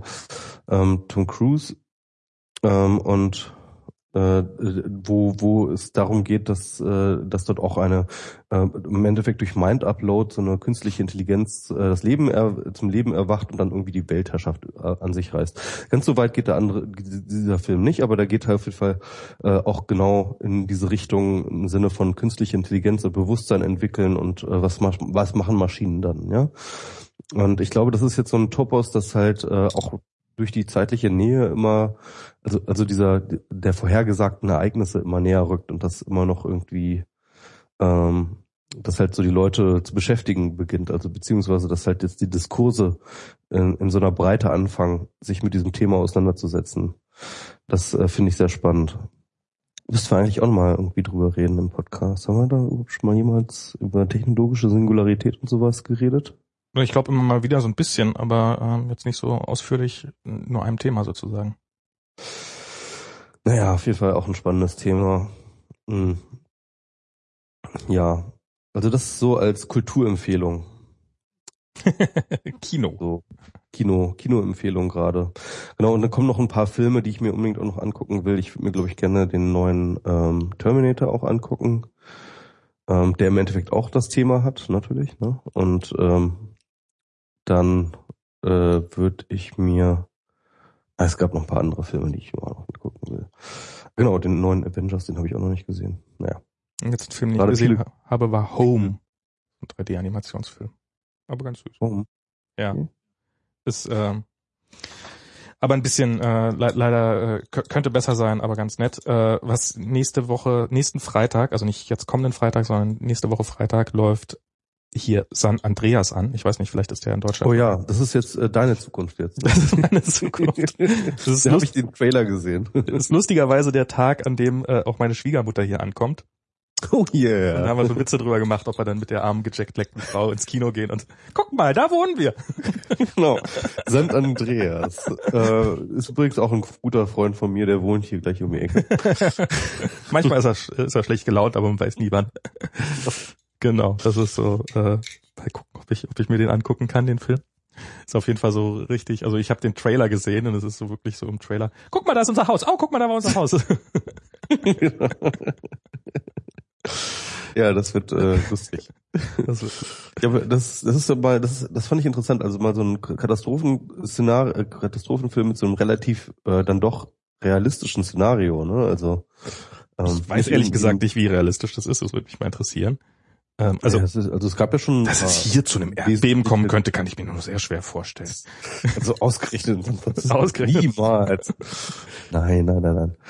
Nee, um, aber also in, in, dem Film, ich glaube, das ist dann schon so ein bisschen so ähm, also ich habe so ein bisschen das Gefühl, das ist so re äh, realistisch auf der Ebene, auf der Godzilla realistisch ist, weil es ja Echsen gibt. Also das, äh, also kann, kann ich mir gut vorstellen, sagen wir so. Also ich habe irgendwie so Ach, wer weiß, wer weiß. Also dass da so der Boden im großen Stil wegbricht und so quasi der der die ganze Städte wie so von so einem Teppich runtergewedelt werden und sowas. Das äh, wie war das mit Nepal? Also das also teilweise haben sich Ortschaften um mehrere Meter verschoben. Ähm, irgendwie, ja. In Nepal gab es auch jetzt letztens dieses große Erdbeben. Ja, ja, ja, ja. Hab ich, hab also wenn, wenn so ein Ding dort in St. Andreas ist, alter, alter Schwede, da will hm. man nicht dabei sein.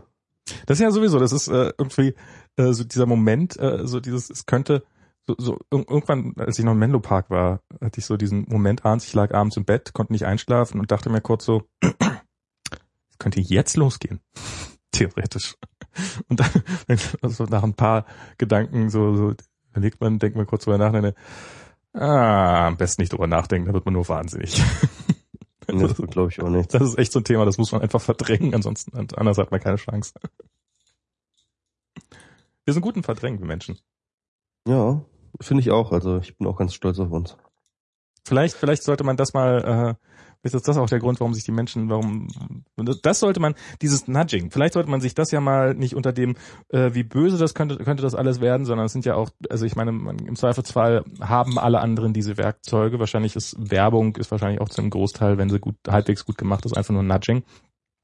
Ja, natürlich, ja. Ähm, und vielleicht sollten sich äh, hier ähm, irgendwelche Aktivisten diese Werk mal probieren, diese Werkzeuge eher besser zu bedienen. Natürlich wird es immer irgendjemand geben, der sagt, nein, man muss die Leute aber so überzeugen, aber es funktioniert halt nicht. Ja, also ich, ich fand das zum Beispiel auch ganz gut. Also der äh, Holm Friebe hatte in seinem Talk ein schönes Beispiel für Nudging, ähm, das man auch gar nicht so als solches verstehen wollen würde, aber im Endeffekt äh, eigentlich ist, äh, äh, dargelegt. Und zwar, äh, wenn du im Hotel bist, kriegst du immer diese Hoteltürschlüssel, ne? also die deine Hotelzimmerschlüssel Ja. mit so einem riesengroßen, schweren Döngeldoing dran. Ne? Genau, damit man es nicht mitnimmt. ist mit, hat im Endeffekt nichts anderes, äh, als es, es will dir erschweren oder es, es, es will es dir unconvenient machen, dass du das halt irgendwie rausträgst, damit Mhm. du es halt irgendwie am besten an der Rezeption abgibst oder was weiß ich, ja. Ähm, äh, es verbietet dir nicht, dass du es mitnimmst, ja. Es macht Bringt dir auch gar nichts. einfach, ähm, es, es versucht dir nur es möglichst äh, unkomfortabel zu machen, es mitzunehmen. Ne? Das ist halt so Nudging. Du, ich muss mal ganz kurz aufs Klo.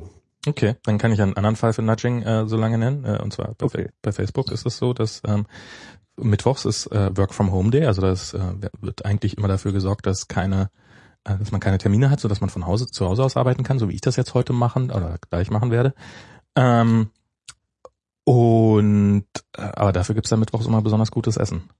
Bananasplit Eis gibt's auch immer nur Mittwochs.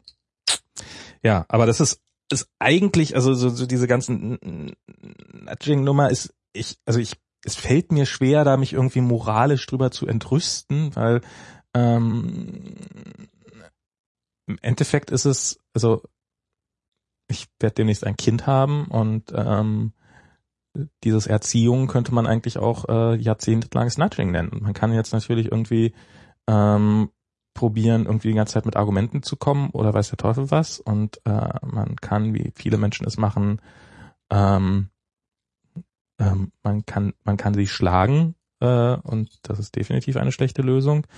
Ähm, oder man kann einfach ähm, das äh, probieren halt so ein bisschen in Richtung des, äh, des, des erstrebenswerten Ziels, die Kinder ja zu manipulieren.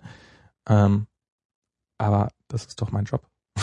Gibt's doch nichts dran auszusetzen. Ist doch vielleicht die beste Variante von allen. Also jedenfalls fällt mir, fällt mir gerade keine bessere ein, die, die auch halbwegs realistisch ist. Und ähm, das ist ja auch, also klar, Hotel, diese, diese, diese Hotelschlüsselvariante, das sind einfach, das ist ja dann, das Schöne daran ist ja, dass man, wahrscheinlich gibt es das in viel, viel mehr Bereichen, als wir uns dessen bewusst sind, ähm, aber dass man plötzlich dann sozusagen da einen Bereich hat, in dem man keine keine Regeln braucht, also jedenfalls keine geschriebenen Regeln. Und ähm, ansonsten, also es ist ja dieser Kommunikationsaufwand, nehmen wir mal an, dass du ähm, mit, um jetzt bei den Hotelzimmerschlüsseln zu bleiben, man müsste ja den, den Hotelgästen immer vorher auch erstmal kommunizieren, hey, gebt mal eure Schlüssel ab. Das muss ja auch nicht, also ist ja auch durchaus nicht gang und gäbe, ist ja keine Selbstverständlichkeit. Man kriegt, kriegt also hätte man jetzt die Wahl, ob man da überall das ganze Hotel voller Hinweisschilder macht. Ähm, Genau, die, die Zimmerschlüssel kommunizieren das selber. Sie Genau. kommunizieren von sich aus, hallo, nimm mich nicht mit. Genau. Das ist, ähm, ich, wie gesagt, ich, ich habe gerade gesagt, dass ich da eigentlich ähm, überhaupt nichts Schlimmes dran finden kann. Und ähm, das ist ja in sehr, sehr vielen Bereich durchaus üblich, das so zu machen. Punkt. Genau. Wo, wo, was fällt mir? Fällt mir bestimmt. Softwarebereich gibt's ja auch massenhaft von. Genau, ja, ja. Also im Endeffekt ist jedes UX-Design, jedes Durchdachte ist natürlich auch irgendwie Nudging, weil du natürlich eine Benutzerführung machst, ne? Also du willst ja Benutzer führen Genau. durch deine Sachen und äh, jede Führung ist ja ein Nudgen, ne, wenn du jemanden irgendwo hinführst. Kommt jetzt, es ist aber nicht die Aufgabe eines Staates, seine Bürger permanent, permanent zu erziehen. Doch, Gesetzgebung ist eigentlich im Endeffekt genau das, permanente Erziehung. Also es ist, wir haben Gesetze und ähm, der und du musst deine Steuern zahlen und darfst allen anderen nicht erschießen und so. Das ist eigentlich ist das im Endeffekt äh, permanente Erziehung sozusagen oder nicht Erziehung, sondern einfach äh, Vorgaben von Verhaltensregeln. Genau, das ist aber ein Unterschied. Ne? Also du kannst halt einerseits, ähm, also also du kannst natürlich sagen so, äh, tue dies nicht und tue das nicht und wenn du das tust, dann sperren wir dich ein. Das ist halt so das Gesetz, ja. Genau. Ähm, äh, aber du kannst halt auch versuchen, die Leute zu erziehen, äh, zu sagen so, hey, das ist sinnvolles Verhalten, das ist nicht sinnvolles Verhalten. Wir sanktionieren nicht, wenn du ähm, gegen diese Vorschrift äh, agierst, aber du wirst dadurch halt einfach implizite Nachteile erfahren. Ja, äh, das ist so ein bisschen das, was Nudging macht. Und insofern ist es halt sozusagen schon eher Erziehung als sozusagen das eigentliche Strafgesetzbuch, ja. Ja, ja, klar. Das ist, ähm, aber das, das, wie gesagt, das halte ich ja eher für was. Ähm, also es ist natürlich dadurch äh, wird es problematisch, dass es halt nicht, ähm, dass das, dass wir ein ähm, Werkzeug haben, um gegen oder zumindest ein theoretisches Werkzeug haben, um gegen Gesetze vorzugehen. Also was kein Gesetz ist, kann nicht, kann nicht erzwungen werden und ähm, und darum gibt's halt eine Diskussion um Gesetze, bla bla bla, und es gibt Gerichte und man kann, man kann alle möglichen Sachen damit ummachen. Bei Nudging ist das natürlich ähm, schwer. Also ähm, ähm, ja, mein Finanzamt schickt mir ähm, aber, also sagen wir mal so, was ja, was ja zum Beispiel dann äh, eine Form von durchaus polizeilichen Nudging ist, ist ja dann, ähm, dir halt irgendein Formular vorzulegen, wenn du, ähm, nehmen wir mal an, verdächtigt bist wegen irgendwas und äh, hier machen sie nochmal Aussagen da und dazu und da und dazu und da und dazu und zu tun, als ob das irgendwie ein formelles Protokoll wäre, was was ganz offiziell wäre. Und ähm, aber wenn du mal einen Anwalt drüber gucken lässt, dann der würde dir sagen, dazu sagst du nichts, dazu sagst du nichts, dazu sagst du nicht, weil dich niemand dazu zwingen kann. Aber du kriegst halt dieses Formular. So, das, das könnte man jetzt als eine Form von ähm, von von Nudging ähm, bezeichnen ähm, und da testet dann die, die, die, der, die, die Polizei sozusagen aus, wie weit, wie weit kommen wir denn damit? Und das ist, äh, da kann man nichts gegen machen. Was will man denn da tun? Will man der Polizei verbieten, irgendwelche Formulare hinzulegen? Ähm, und ja, also das halte ich für, ähm, also so, so, ich also, also das geilste, äh, frappierendste Beispiel, das Holm Friebe äh, da gebracht hat bei dem Talk war eine Statistik darüber, wie viele Organspender es in verschiedenen Ländern gibt. Ja. Und irgendwie in Deutschland gibt es irgendwie, glaube ich, so 13 Prozent oder ich, ich denke jetzt mir Zahlen aus, aber es kommt ungefähr ja. hin, also ähm, Größenordnung mäßig. Und in anderen Ländern hast du so 95 Prozent. Mhm. Und äh, der Unterschied zwischen diesen 95 Prozent und diesen 13 Prozent Ländern ähm, ist ganz einfach der, dass der Default anders ist. Ja? Mhm. Also der Default ist in vielen Ländern, du bist Organspender bis zu dem Zeitpunkt, wo du dem widersprichst. Mhm. Dort sind die Leute bis zu 95 Prozent Organspender. In Deutschland äh, und in Dänemark und in anderen Ländern, ähm, wo du halt irgendwie äh, sozusagen inopten musst, um Organspender zu sein, da hast du dann halt irgendwie so, keine Ahnung, so 10 bis 13 Prozent oder so. Mhm. Und, äh, und, und, und, und da kann man einfach auch sehen, äh, wo es halt auch total sinnvoll ist. Ja, das ist halt auch Nudging. Also die Ford-Einstellungen sind Nudging. Na, darüber hinaus also, ja noch durchaus, also in Deutschland ist es ja auch so, dass der Prozess hm, könnte man jetzt sagen, bewusst oder nee, wahrscheinlich nicht bewusst, sondern einfach, ähm, aber es ist einfach sehr kompliziert ist. Also du kannst dann irgendwann mal dieses dämliche Kärtchen ausfüllen, dass du, dass du Organspender bist. Genau. Äh, was ich dann auch irgendwann gemacht habe, dass, dass äh, man laminieren müsste, damit es im Portemonnaie nicht ständig kaputt geht, weil ähm, das ist nach in einem halben Jahr ist das einfach im Arsch, dann vergisst du es wieder auszutauschen. Aber irgendwann kriegst du halt mit, im Zweifelsfall hat dieses blöde Papier, dieser Papierzettel eh keine Relevanz, sondern es werden deine Angehörigen nochmal gefragt. Und mhm. also es müssen schon so viele Sachen müssen nicht schiefgehen, dass das ähm, ja, warum? Genau. Also und, und da finde ich dann halt zum Beispiel das auch total sinnvoll, dass man dann sagt, okay, ähm, wir sind uns äh, sozusagen der Macht der Default-Regelung bewusst und ähm, setzen dann den gesellschaftlich gewünschten Zustand auf die fort. Mhm. Und das ist definitiv Organspende, ne? Also äh, muss man schon mal sagen. Ja, äh, es, es gibt natürlich, okay, jetzt will ich dann auch nochmal ein extrem negatives Beispiel äh, für Nudging nennen, sozusagen, was ich dann als solches bezeichnen würde. Und zwar, das ist hier gerade in Amerika, ist das relativ weit verbreitet, nämlich die Wählerregistrierung. Genau, Ähm, das ist im Endeffekt ist auch ein Nudging, weil es Leute davon abhält, Genau, und ähm, zu, zu also wählen. es, Ja. äh, für Leute, die das jetzt nicht wissen, also es gibt in einigen Bundesstaaten gibt es hier um äh, ähm, Wahlbetrug vorzubeugen, ist das ist das vorgebrachte Argument, äh, Wahlbetrug, der tatsächlich nachweislich nicht existiert. Ähm, um dem vorzubeugen, werden Gesetze geschaffen, dass sich Wähler registrieren müssen, ähm, in dem Wissen, dass ähm, dass schwarze Wähler eher nicht dazu neigen, sich zu regis- registrieren aus diversen Gründen ähm, und somit quasi es schwerer gemacht wird zu wählen. Und das ist ja, ähm, finde ich ja auch hier gerade, ich das ja, Wahlen sind ja hier immer an einem Dienstag, glaube ich. Also wirklich auch der dämlichste Tag von allen ist, um zu wählen. Und ähm, halt lange Schlangen vor Wahllokalen und, und, und so eine Sachen sind natürlich alle geeignet, ähm, um Leute, die eigentlich wählen wollen, vom Wählen abzuhalten. Und ähm, das ist natürlich auch eine Form von Nudging, klar. Also es ist In der Hinsicht finde ich das schon immer sehr erstaunlich, wie hoch die, die Wählerquote in, in den USA dann doch ist, ne? ich Wenn man dann mal bedenkt. bin mal sehr gespannt darauf. Die ist äh, niedriger als in Deutschland, aber also wenn man, wenn man aber halt guckt, was für ein Effort man hat, um zu wählen zu gehen, dann ist es halt schon echt nicht schlecht.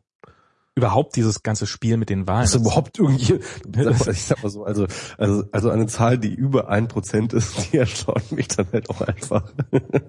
Ja, also es ist, ich meine, jetzt geht ja hier so langsam, langsam geht ja der Wahlkampf hier los. Äh, Also ich krieg da ähm, im, im alltäglichen Alltag kriege ich da nichts von mit. Also es ist jetzt wirklich nur vom, vom Daily Show gucken.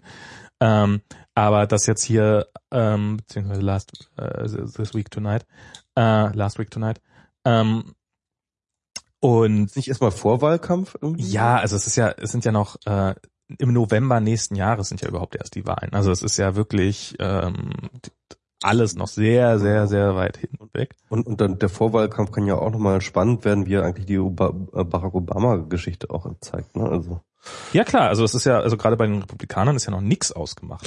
Ähm, ja, äh, Jeb Bush will, ne? Irgendwie Jeb Bush. wer noch? ähm, ich ich habe den Überblick verloren. Also es ist ich oder Mal ich hab, wieder ich ein hab, Bush, das ist doch mal irgendwie, ne? So können wir mal wieder mal Bush ran, ne? Ja, das ist jetzt hier gerade das Lustige, wie er probiert sich, ohne sich von seinem Bruder zu distanzieren, von seinem Bruder zu distanzieren. Ähm, also auf der einen Seite halt offensichtlich ist, dass der Irakkrieg ein dummer Fehler war und auf der anderen Seite er jetzt aber nicht sagen will, dass sein Bruder, also dass er es anders gemacht hätte. Aber ein Fehler wäre, ja.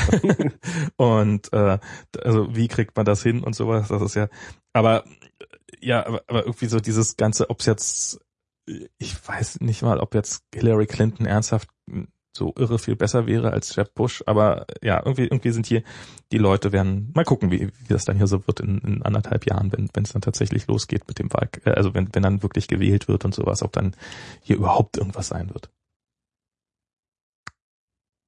Man darf gespannt sein. Ja. Ich hätte noch ein Thema. Wollen wir das noch anschneiden? Das Münkler-Blog. Ach so, ja klar. Äh, was, was ist das Münkler-Blog? Also es ist ganz interessant, weil es eigentlich eine ähm, nicht ganz neue Konstellation ähm,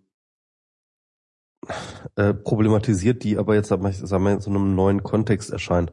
Also Münkler ist, äh, ich glaube Heribert Münkler, oder nee, wie heißt der nochmal? Ich weiß gar nicht, wie der mit Vornamen heißt, ich gucke das nochmal nach. Ist Politikwissenschaftler, ein relativ renommierter Politikwissenschaftler, auch so in Ach so, dieses äh, Watchblog? internationale Beziehung. Ja, genau, genau. Ah, okay, dann erzähl mal weiter, okay. Hm? Herifried, Herfried, Herfried Münkler, glaube ich, heißt der, glaube ich, ja. ja. Genau, Politikwissenschaftler mit Schwerpunkt politische Theorie und bla bla. Der ist hier an der Humboldt-Universität ähm, und äh, der hält eben eine Vorlesung äh, zu ja äh, politische Theorie und äh, diese Vorlesung ist äh, sozusagen jetzt mittlerweile kontrovers, wird die kontrovers kommentiert von angeblich Studenten, Stud Studierenden, äh, die einen Watchblog angelegt haben, Mhm. ein Heribert Münkler Watchblog, in der sie im Endeffekt wöchentlich seine, äh, seine Vorlesungen kommentieren ein paar Zitate rausgreifen und die problematisieren. Und da kommen dann tatsächlich so heftige Anwürfe wie ähm, Rassismus und, äh, äh, und Militarismus und so weiter und so fort. Man muss dazu sagen, dass der Heribert Münkler auch ähm, relativ äh, renommiert und bekannt ist. Äh, Also er tritt zum Beispiel viel als Experte auf im Fernsehen und in Talkshows und so ähm, und äh, vertritt da immer eine relativ man würde sagen, konservative Position Mhm. im Sinne von, ähm, ich finde, wir sollten ähm, sozusagen offener mit äh, unsere Verantwortung in der Welt äh, annehmen und irgendwie unsere Bundeswehr, aber auch gleichzeitig ähm, durchaus äh, unsere Militär, unsere Verteidigungspolitik durchaus darauf Einfach mal ein bisschen mehr schießen. ja, und vor allem darauf anlegen, halt unsere Interessen zu verteidigen und so Mhm. weiter und so fort. Ja, ähm, ja und äh, vertritt auch in vielen anderen Sachen konservative Positionen. Ähm, ich finde die Beweisführung des Münkler-Blocks, äh, die versucht ihm Rassismus zu unterstellen, finde ich jetzt ähm, nicht nachvollziehbar, wirklich. Also so weit würde ich nicht gehen. Irgendwie ich würde schon sagen, er hat halt diverse konservative Positionen. Ich würde auch sagen, ähm, und ich bin auch mit vielen Positionen überhaupt nicht einverstanden. Er sagt zum Beispiel auch, dass ähm, die EU äh, stärker Flüchtlingsströme kontrollieren muss und ähm, dass die EU definitiv sich ähm, gegen zu viel Einwanderung äh, äh, äh, äh, sozusagen ähm, ähm, wappnen muss, aber jetzt ohne irgendwelche auf bestimmte ethnische äh, ethnische Gruppen einzugehen oder irgendwie das zu problematisieren, sondern einfach sozusagen aus einer ähm, allgemeinen ähm, ökonomischen soziologischen Sicht zu sagen, so, ey, das ist, äh, wir müssen Zuzug begrenzen, so allgemein. Ne? Äh, das ist natürlich, kann man auch sagen, das ist irgendwie ähm, zumindest AfD-mäßig äh, anschlussfähig. Ähm, kann man ihm auch sicherlich einiges vorwerfen. Ähm, ich finde aber trotzdem, ähm, die überschießen es ein bisschen. Aber das spielt Mhm. erstmal keine Rolle, weil das ist erstmal ähm, ähm, so die Sichtweise. Was Studenten halt gerne machen, mal ein bisschen über die Stränge schließen. Genau, also äh, es gibt halt diesen diesen Münkler-Blog und äh, der äh, kommentiert das eben so, wie sie Mhm. das halt sehen und ähm, und und und und äh, daraus entspringt jetzt aber halt sich eine ganz große Kontroverse, weil natürlich jetzt ähm, ganz viele, vor allem konservative ähm, und äh, sozusagen aus den klassischen Medien herkommende Kommentatoren sich auf diesen Münkler-Blog stürzen und das als äh, ähm, äh, illegitime äh, Diffamierung und äh, Denunziation, äh, äh, Brandmarken ähm, und ähm, weil die auch äh, die die Autorinnen dort ähm, ähm, weil die ähm, äh, anonym agieren, wäre das auch total illegitim, Natürlich. dass die das und so weiter und so fort. Und äh, da gibt's halt diese große Kontroverse darüber. Und ähm, das ist gerade, also in meiner Filterblase poppt das jetzt ständig wieder auf. Also dann sagt der Münkler in seiner Vorlesung, dass er dieses Blog ab jetzt äh, total ignorieren wird. Eine Woche später hat dann der Zeit wieder ein Interview gegeben, also jetzt gerade, in der er halt äh, die äh, Autorinnen des Münkler-Blogs tatsächlich mit äh, den Schergen des NS-Regimes äh, äh, sozusagen 33 vergleicht, die äh, dort äh, ge gegen Juden vorgegangen sind und äh, stellt sich sozusagen in eine Reihe. Das ist halt wieder das Mhm. Typische, ne? Also, also Das ist, so, so Godwin, das war, früher war das mal ein Internetphänomen, mittlerweile gehört es eigentlich einfach so zur Standardargumentation dazu. Genau, genau, genau. Also, äh, und du darfst auf gar keinen Fall die Eliten kritisieren, weil Hitler. Ja? Genau. Weil Hitler ist ja klar. Man darf ja nicht die öffentliche, muss ich noch mehr sagen. die muss, weißt du, wer noch die, die Eliten kritisiert? Ja? ja, sehr schön. Ja, also, es ist so eine wu- wunderschöne Quatschdiskussion, wo, wo sich alle mal wieder, äh, wo ich das Gefühl habe, dass so viele Leute sich gerade mal wieder ähm, äh, schön, schön, schön anfangen Blödsinn zu reden, weil ich habe auch so so diese diese ja die Vorlesung ist natürlich schon jetzt irgendwie doch relativ öffentlich, also das habe ich dazu gelesen, aber irgendwie wird das findet ja in einem Kontext statt, der nun mal ein akademischer Kontext ist. Ist das denn überhaupt öffentlich? Bist du überhaupt noch da? ja, ich bin noch da. Bist noch da? Ähm, der nun nun eher so akademisch ist und ist das denn überhaupt öffentlich? Darf man da überhaupt so ein öffentliches Blog? Was für eine alberne Diskussion. Also Ja, eine Vorlesung ist öffentlich. Sie sucht nach Öffentlichkeit. Es ist, die Idee ist es so, sie so öffentlich wie möglich zu machen. und ja, jetzt also politischer Diskurs im Umfeld einer Universität. Das, das, das ist halt das Lustige daran. Das ist, ich meine, das, das geht's nicht darum? Ist das nicht, will man nicht dazu? Also ich meine, dass, dass die, dass, dass da irgendwelche Konservativen sich jetzt, also ich,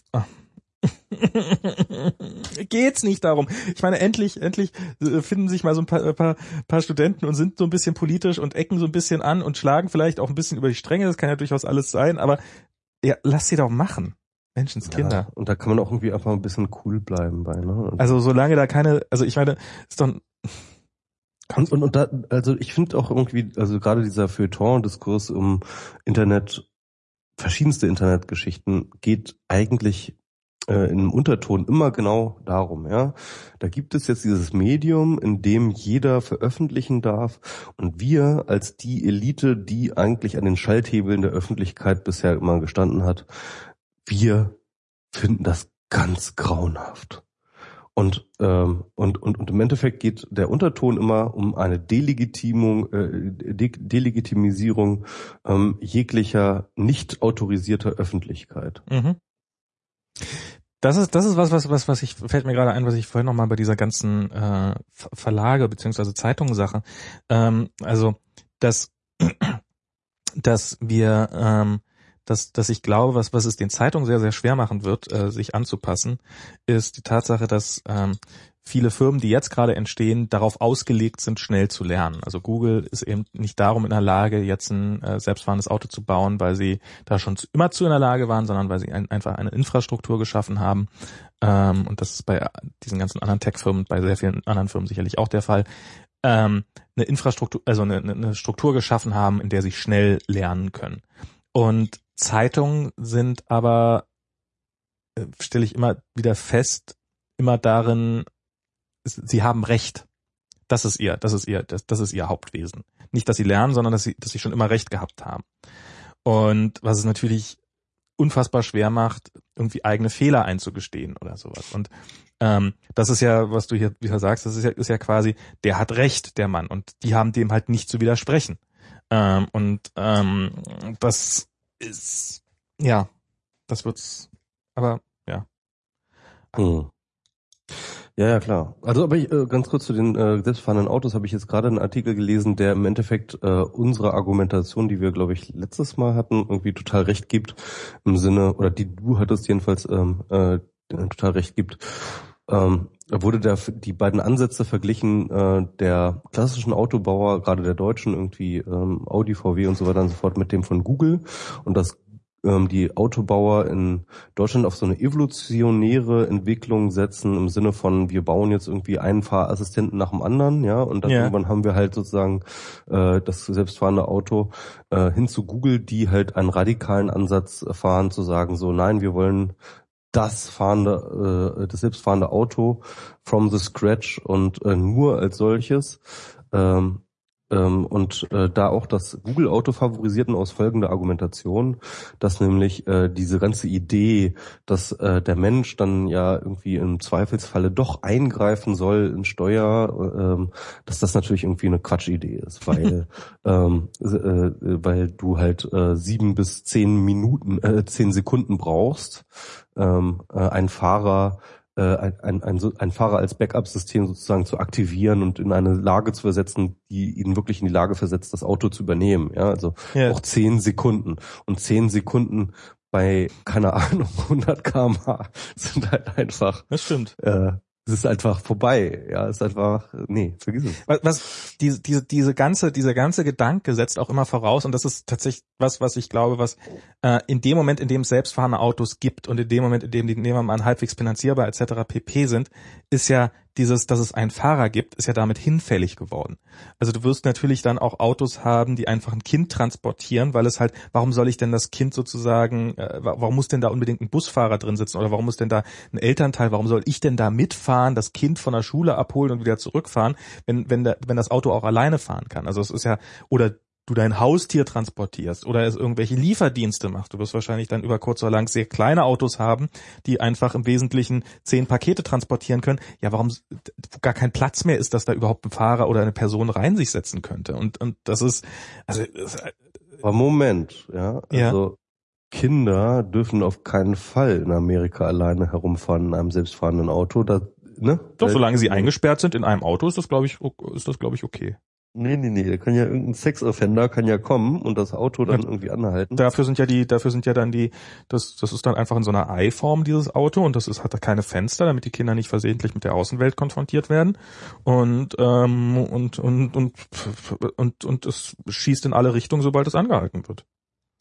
Hm. Also ich, also ich, in alle Richtungen angehalten. wird. Ja, also ich glaube, das wird tatsächlich, ähm, also das ist ja nicht so, dass das hier, dass, dass, dass die Leute hier den Kindern gar keine Privat, ist halt sozusagen, man möchte sie in einem sicheren Umfeld, also ist meine, meine Vermutung. Ähm, und ich habe ja noch letztes Mal noch in den Kommentaren mit jemandem, jetzt habe ich seinen Namen vergessen, mal gucken, vielleicht äh, finde ich den noch rasch raus, eine Wette abgeschlossen äh, darüber, dass ähm, sozusagen, ob wir selbst fliegende Flugzeuge haben werden. Wir haben, er, er hat erhöht. Äh, Stimmt, ich habe es ich hab's gelesen. Also wie kann man überhaupt eine Wette auf 50 Jahre? ja, das war. Ey, ich meine, äh, wer von uns ist denn überhaupt in 50 Jahren noch am Leben? Naja, da, da ich ja meine Wette, das, das ist für mich halt der praktische Teil daran. Wenn es tatsächlich in 50 Jahren keine selbstfahrenden Autos gibt, dann ähm, dann selbstfahrende Flugzeuge. Äh, keine selbstfahrenden Flugzeuge gibt, dann interessiert mich das auch nicht mehr, weil bis dahin bin ich wahrscheinlich tot. Ähm, gibt's da, gibt's da überhaupt noch Bier? Ich weiß nicht. Äh? Wird das nicht auch abgeschafft? Selbst, selbstbrauendes Bier gibt's denn dann. Selbst, selbstbrauendes Bier.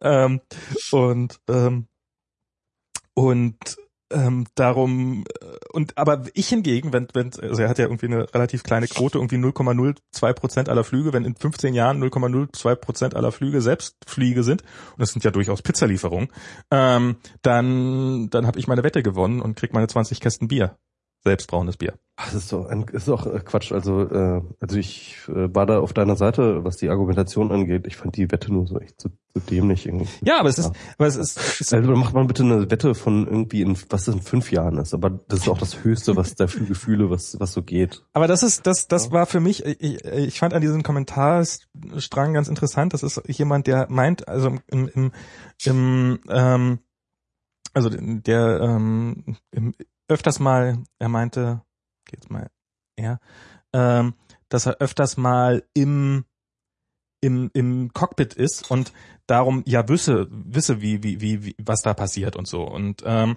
und das ist halt was, was genau dann oft doch ähm, eher blind macht, als die Augen öffnet, nämlich dass man, ähm, wenn man zu sehr drinne steckt in etwas, dann kann man sich äh, dann ist die Fähigkeit, sich vorzustellen, dass es sich jemals ändert, äh, damit automatisch immer eingeschränkt, habe ich das Gefühl. Und damit sind wir dann doch wieder beim GDL-Streik. Äh, ja, also weil das natürlich eigentlich das allererste ist, also von selbstfahrenden Autos oder selbstfahrenden Flugzeugen jetzt mal einfach mal geschwiegen, ja. Also das allererste, was natürlich automatisiert wird, ist der Schienenverkehr. Und äh, denn das ist natürlich das Einfachste, was du halt machen kannst. Das, ich meine, du brauchst nicht lenken, das machen die Schienen für dich, äh, die äh, äh die die äh, die Leitstellen, äh, was die äh, Weichen angeht, die funktionieren sowieso schon großenteils automatisch. Ja. Und was dann noch gemacht werden muss, halt so die Geschwindigkeit einstellen und äh, eingreifen im Zweifelsfall irgendwelche Bremsmanöver machen. Also ähm, also ein, ein, eine riesige Intelligenzvorrichtung muss man dafür nicht haben. Und es gibt ja mittlerweile schon eine ganze Menge Städte, in denen äh, völlig selbstfahrende U-Bahnen realisiert sind. Und ähm, da kann der Fernverkehr jetzt wahrscheinlich jetzt auch nicht mehr so lange dauern. Ja?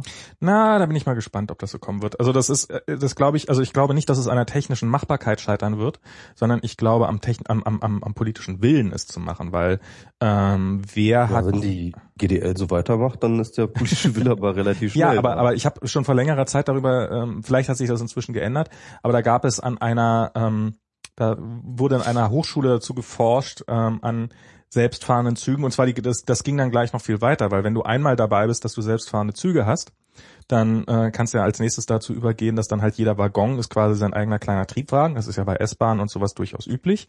Die kannst du ja zusammen machen. Und dann brauchst du ja eigentlich auch gar nicht mehr zusammenzukoppeln, sondern können die sich halt, du hast halt einen einzelnen Wagen und wenn der halt mal auf einer längeren Strecke fährt, wo es Sinn macht, sich mit anderen Wagen zu verbinden, dann fährt er halt nah genug dran.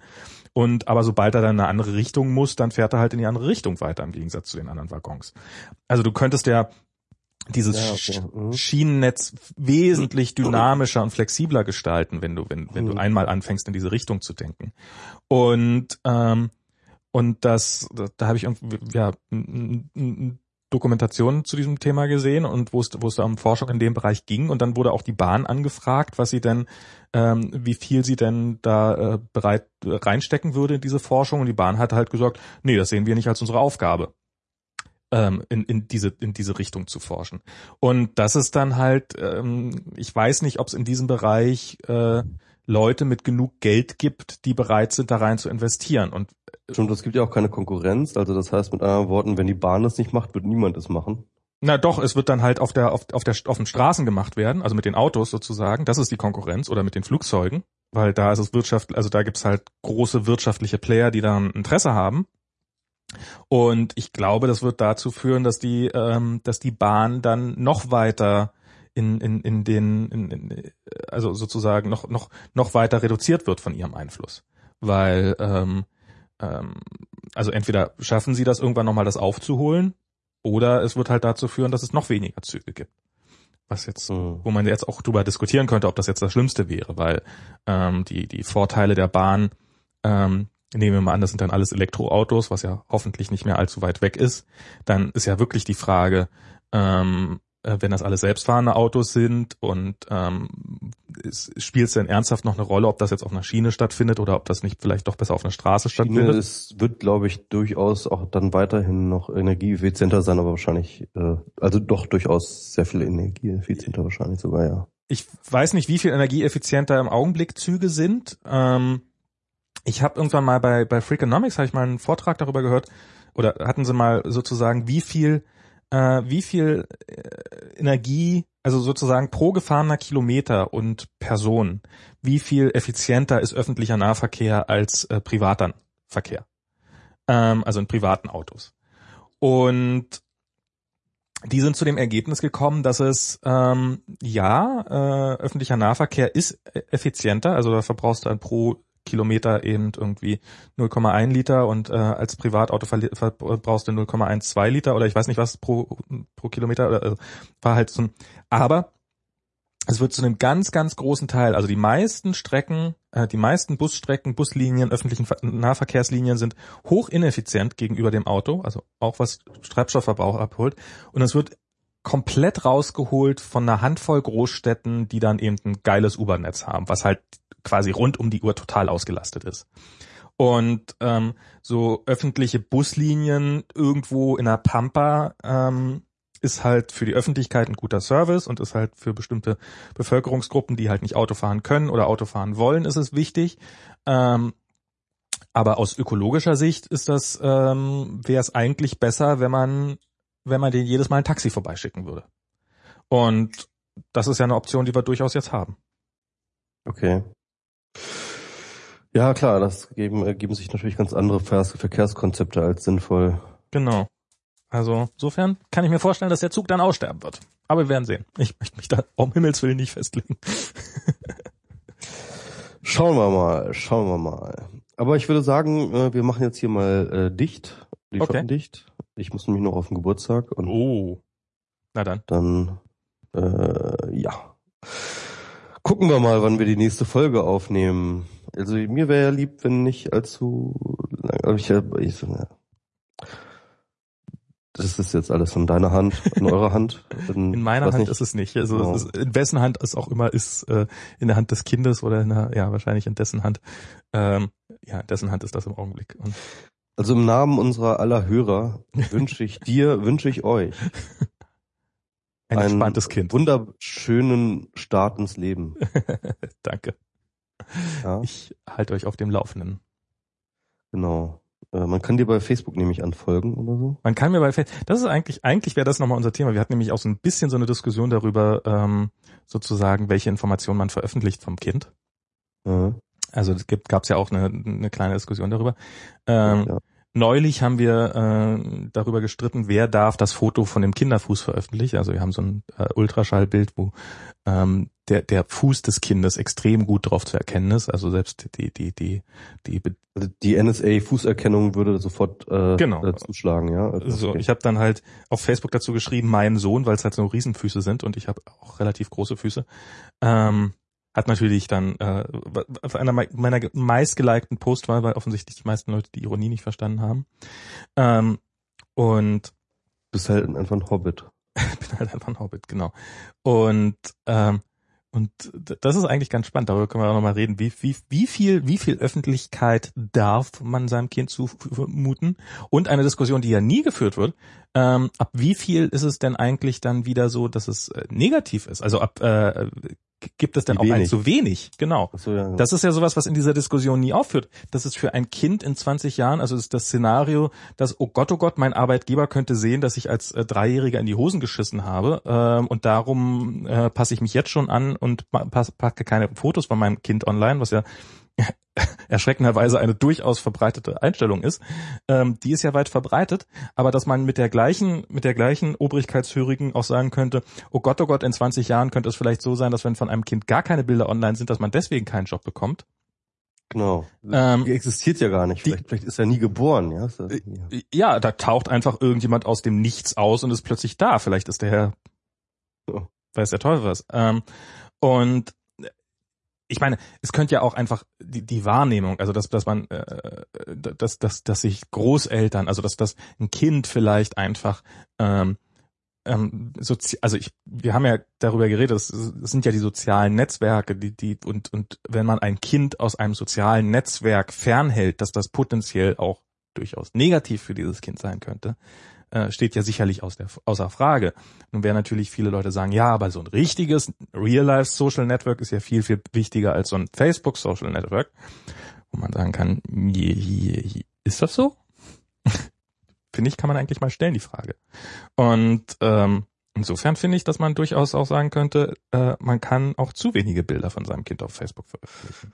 Ja, eventuell ist dann vielleicht so das Kriterium ähm, für eine Anstellung nur wenn das Kind eine glückliche Kindheit hatte mhm. und wenn du deine glückliche Kindheit leider nicht vorzeigen kannst, ja, dann ist halt natürlich Schicht im Schacht. Ja. Weißt du, aber weißt du, was auf gar keinen Fall passieren darf? Dass Arbeitgeber irgendwann mal sagen, ich stelle Leute danach ein, ob sie gut im Job sind oder nicht. Wenn das passiert, sind wir echt alle am Arsch. Ich glaube, ich glaub, das, das wäre echt schlimm. Also, das wollen wir hoffen, wollen wir hoffen, dass das Hauptsache, kommt. alle Arbeitgeber werden auch in aller Zukunft sagen, äh, mir ist es wichtig, ob der als Dreijähriger geschissen hat oder nicht geschissen hat oder weiß Teufel was. als 16-Jähriger mal gekifft hat. ob als 16-Jähriger mal gekifft hat. Hauptsache, also möchte in dieser Welt leben. Nee, das ist, da wird das dann ganz schlimm. Ja. Ich, ich hoffe ja ehrlich gesagt, dass wir auf eine Welt zusteuern, in der es keine Arbeitgeber mehr gibt, oder das ist äh, mal Wort in, mein Wort in Gottes Ohr. Mhm.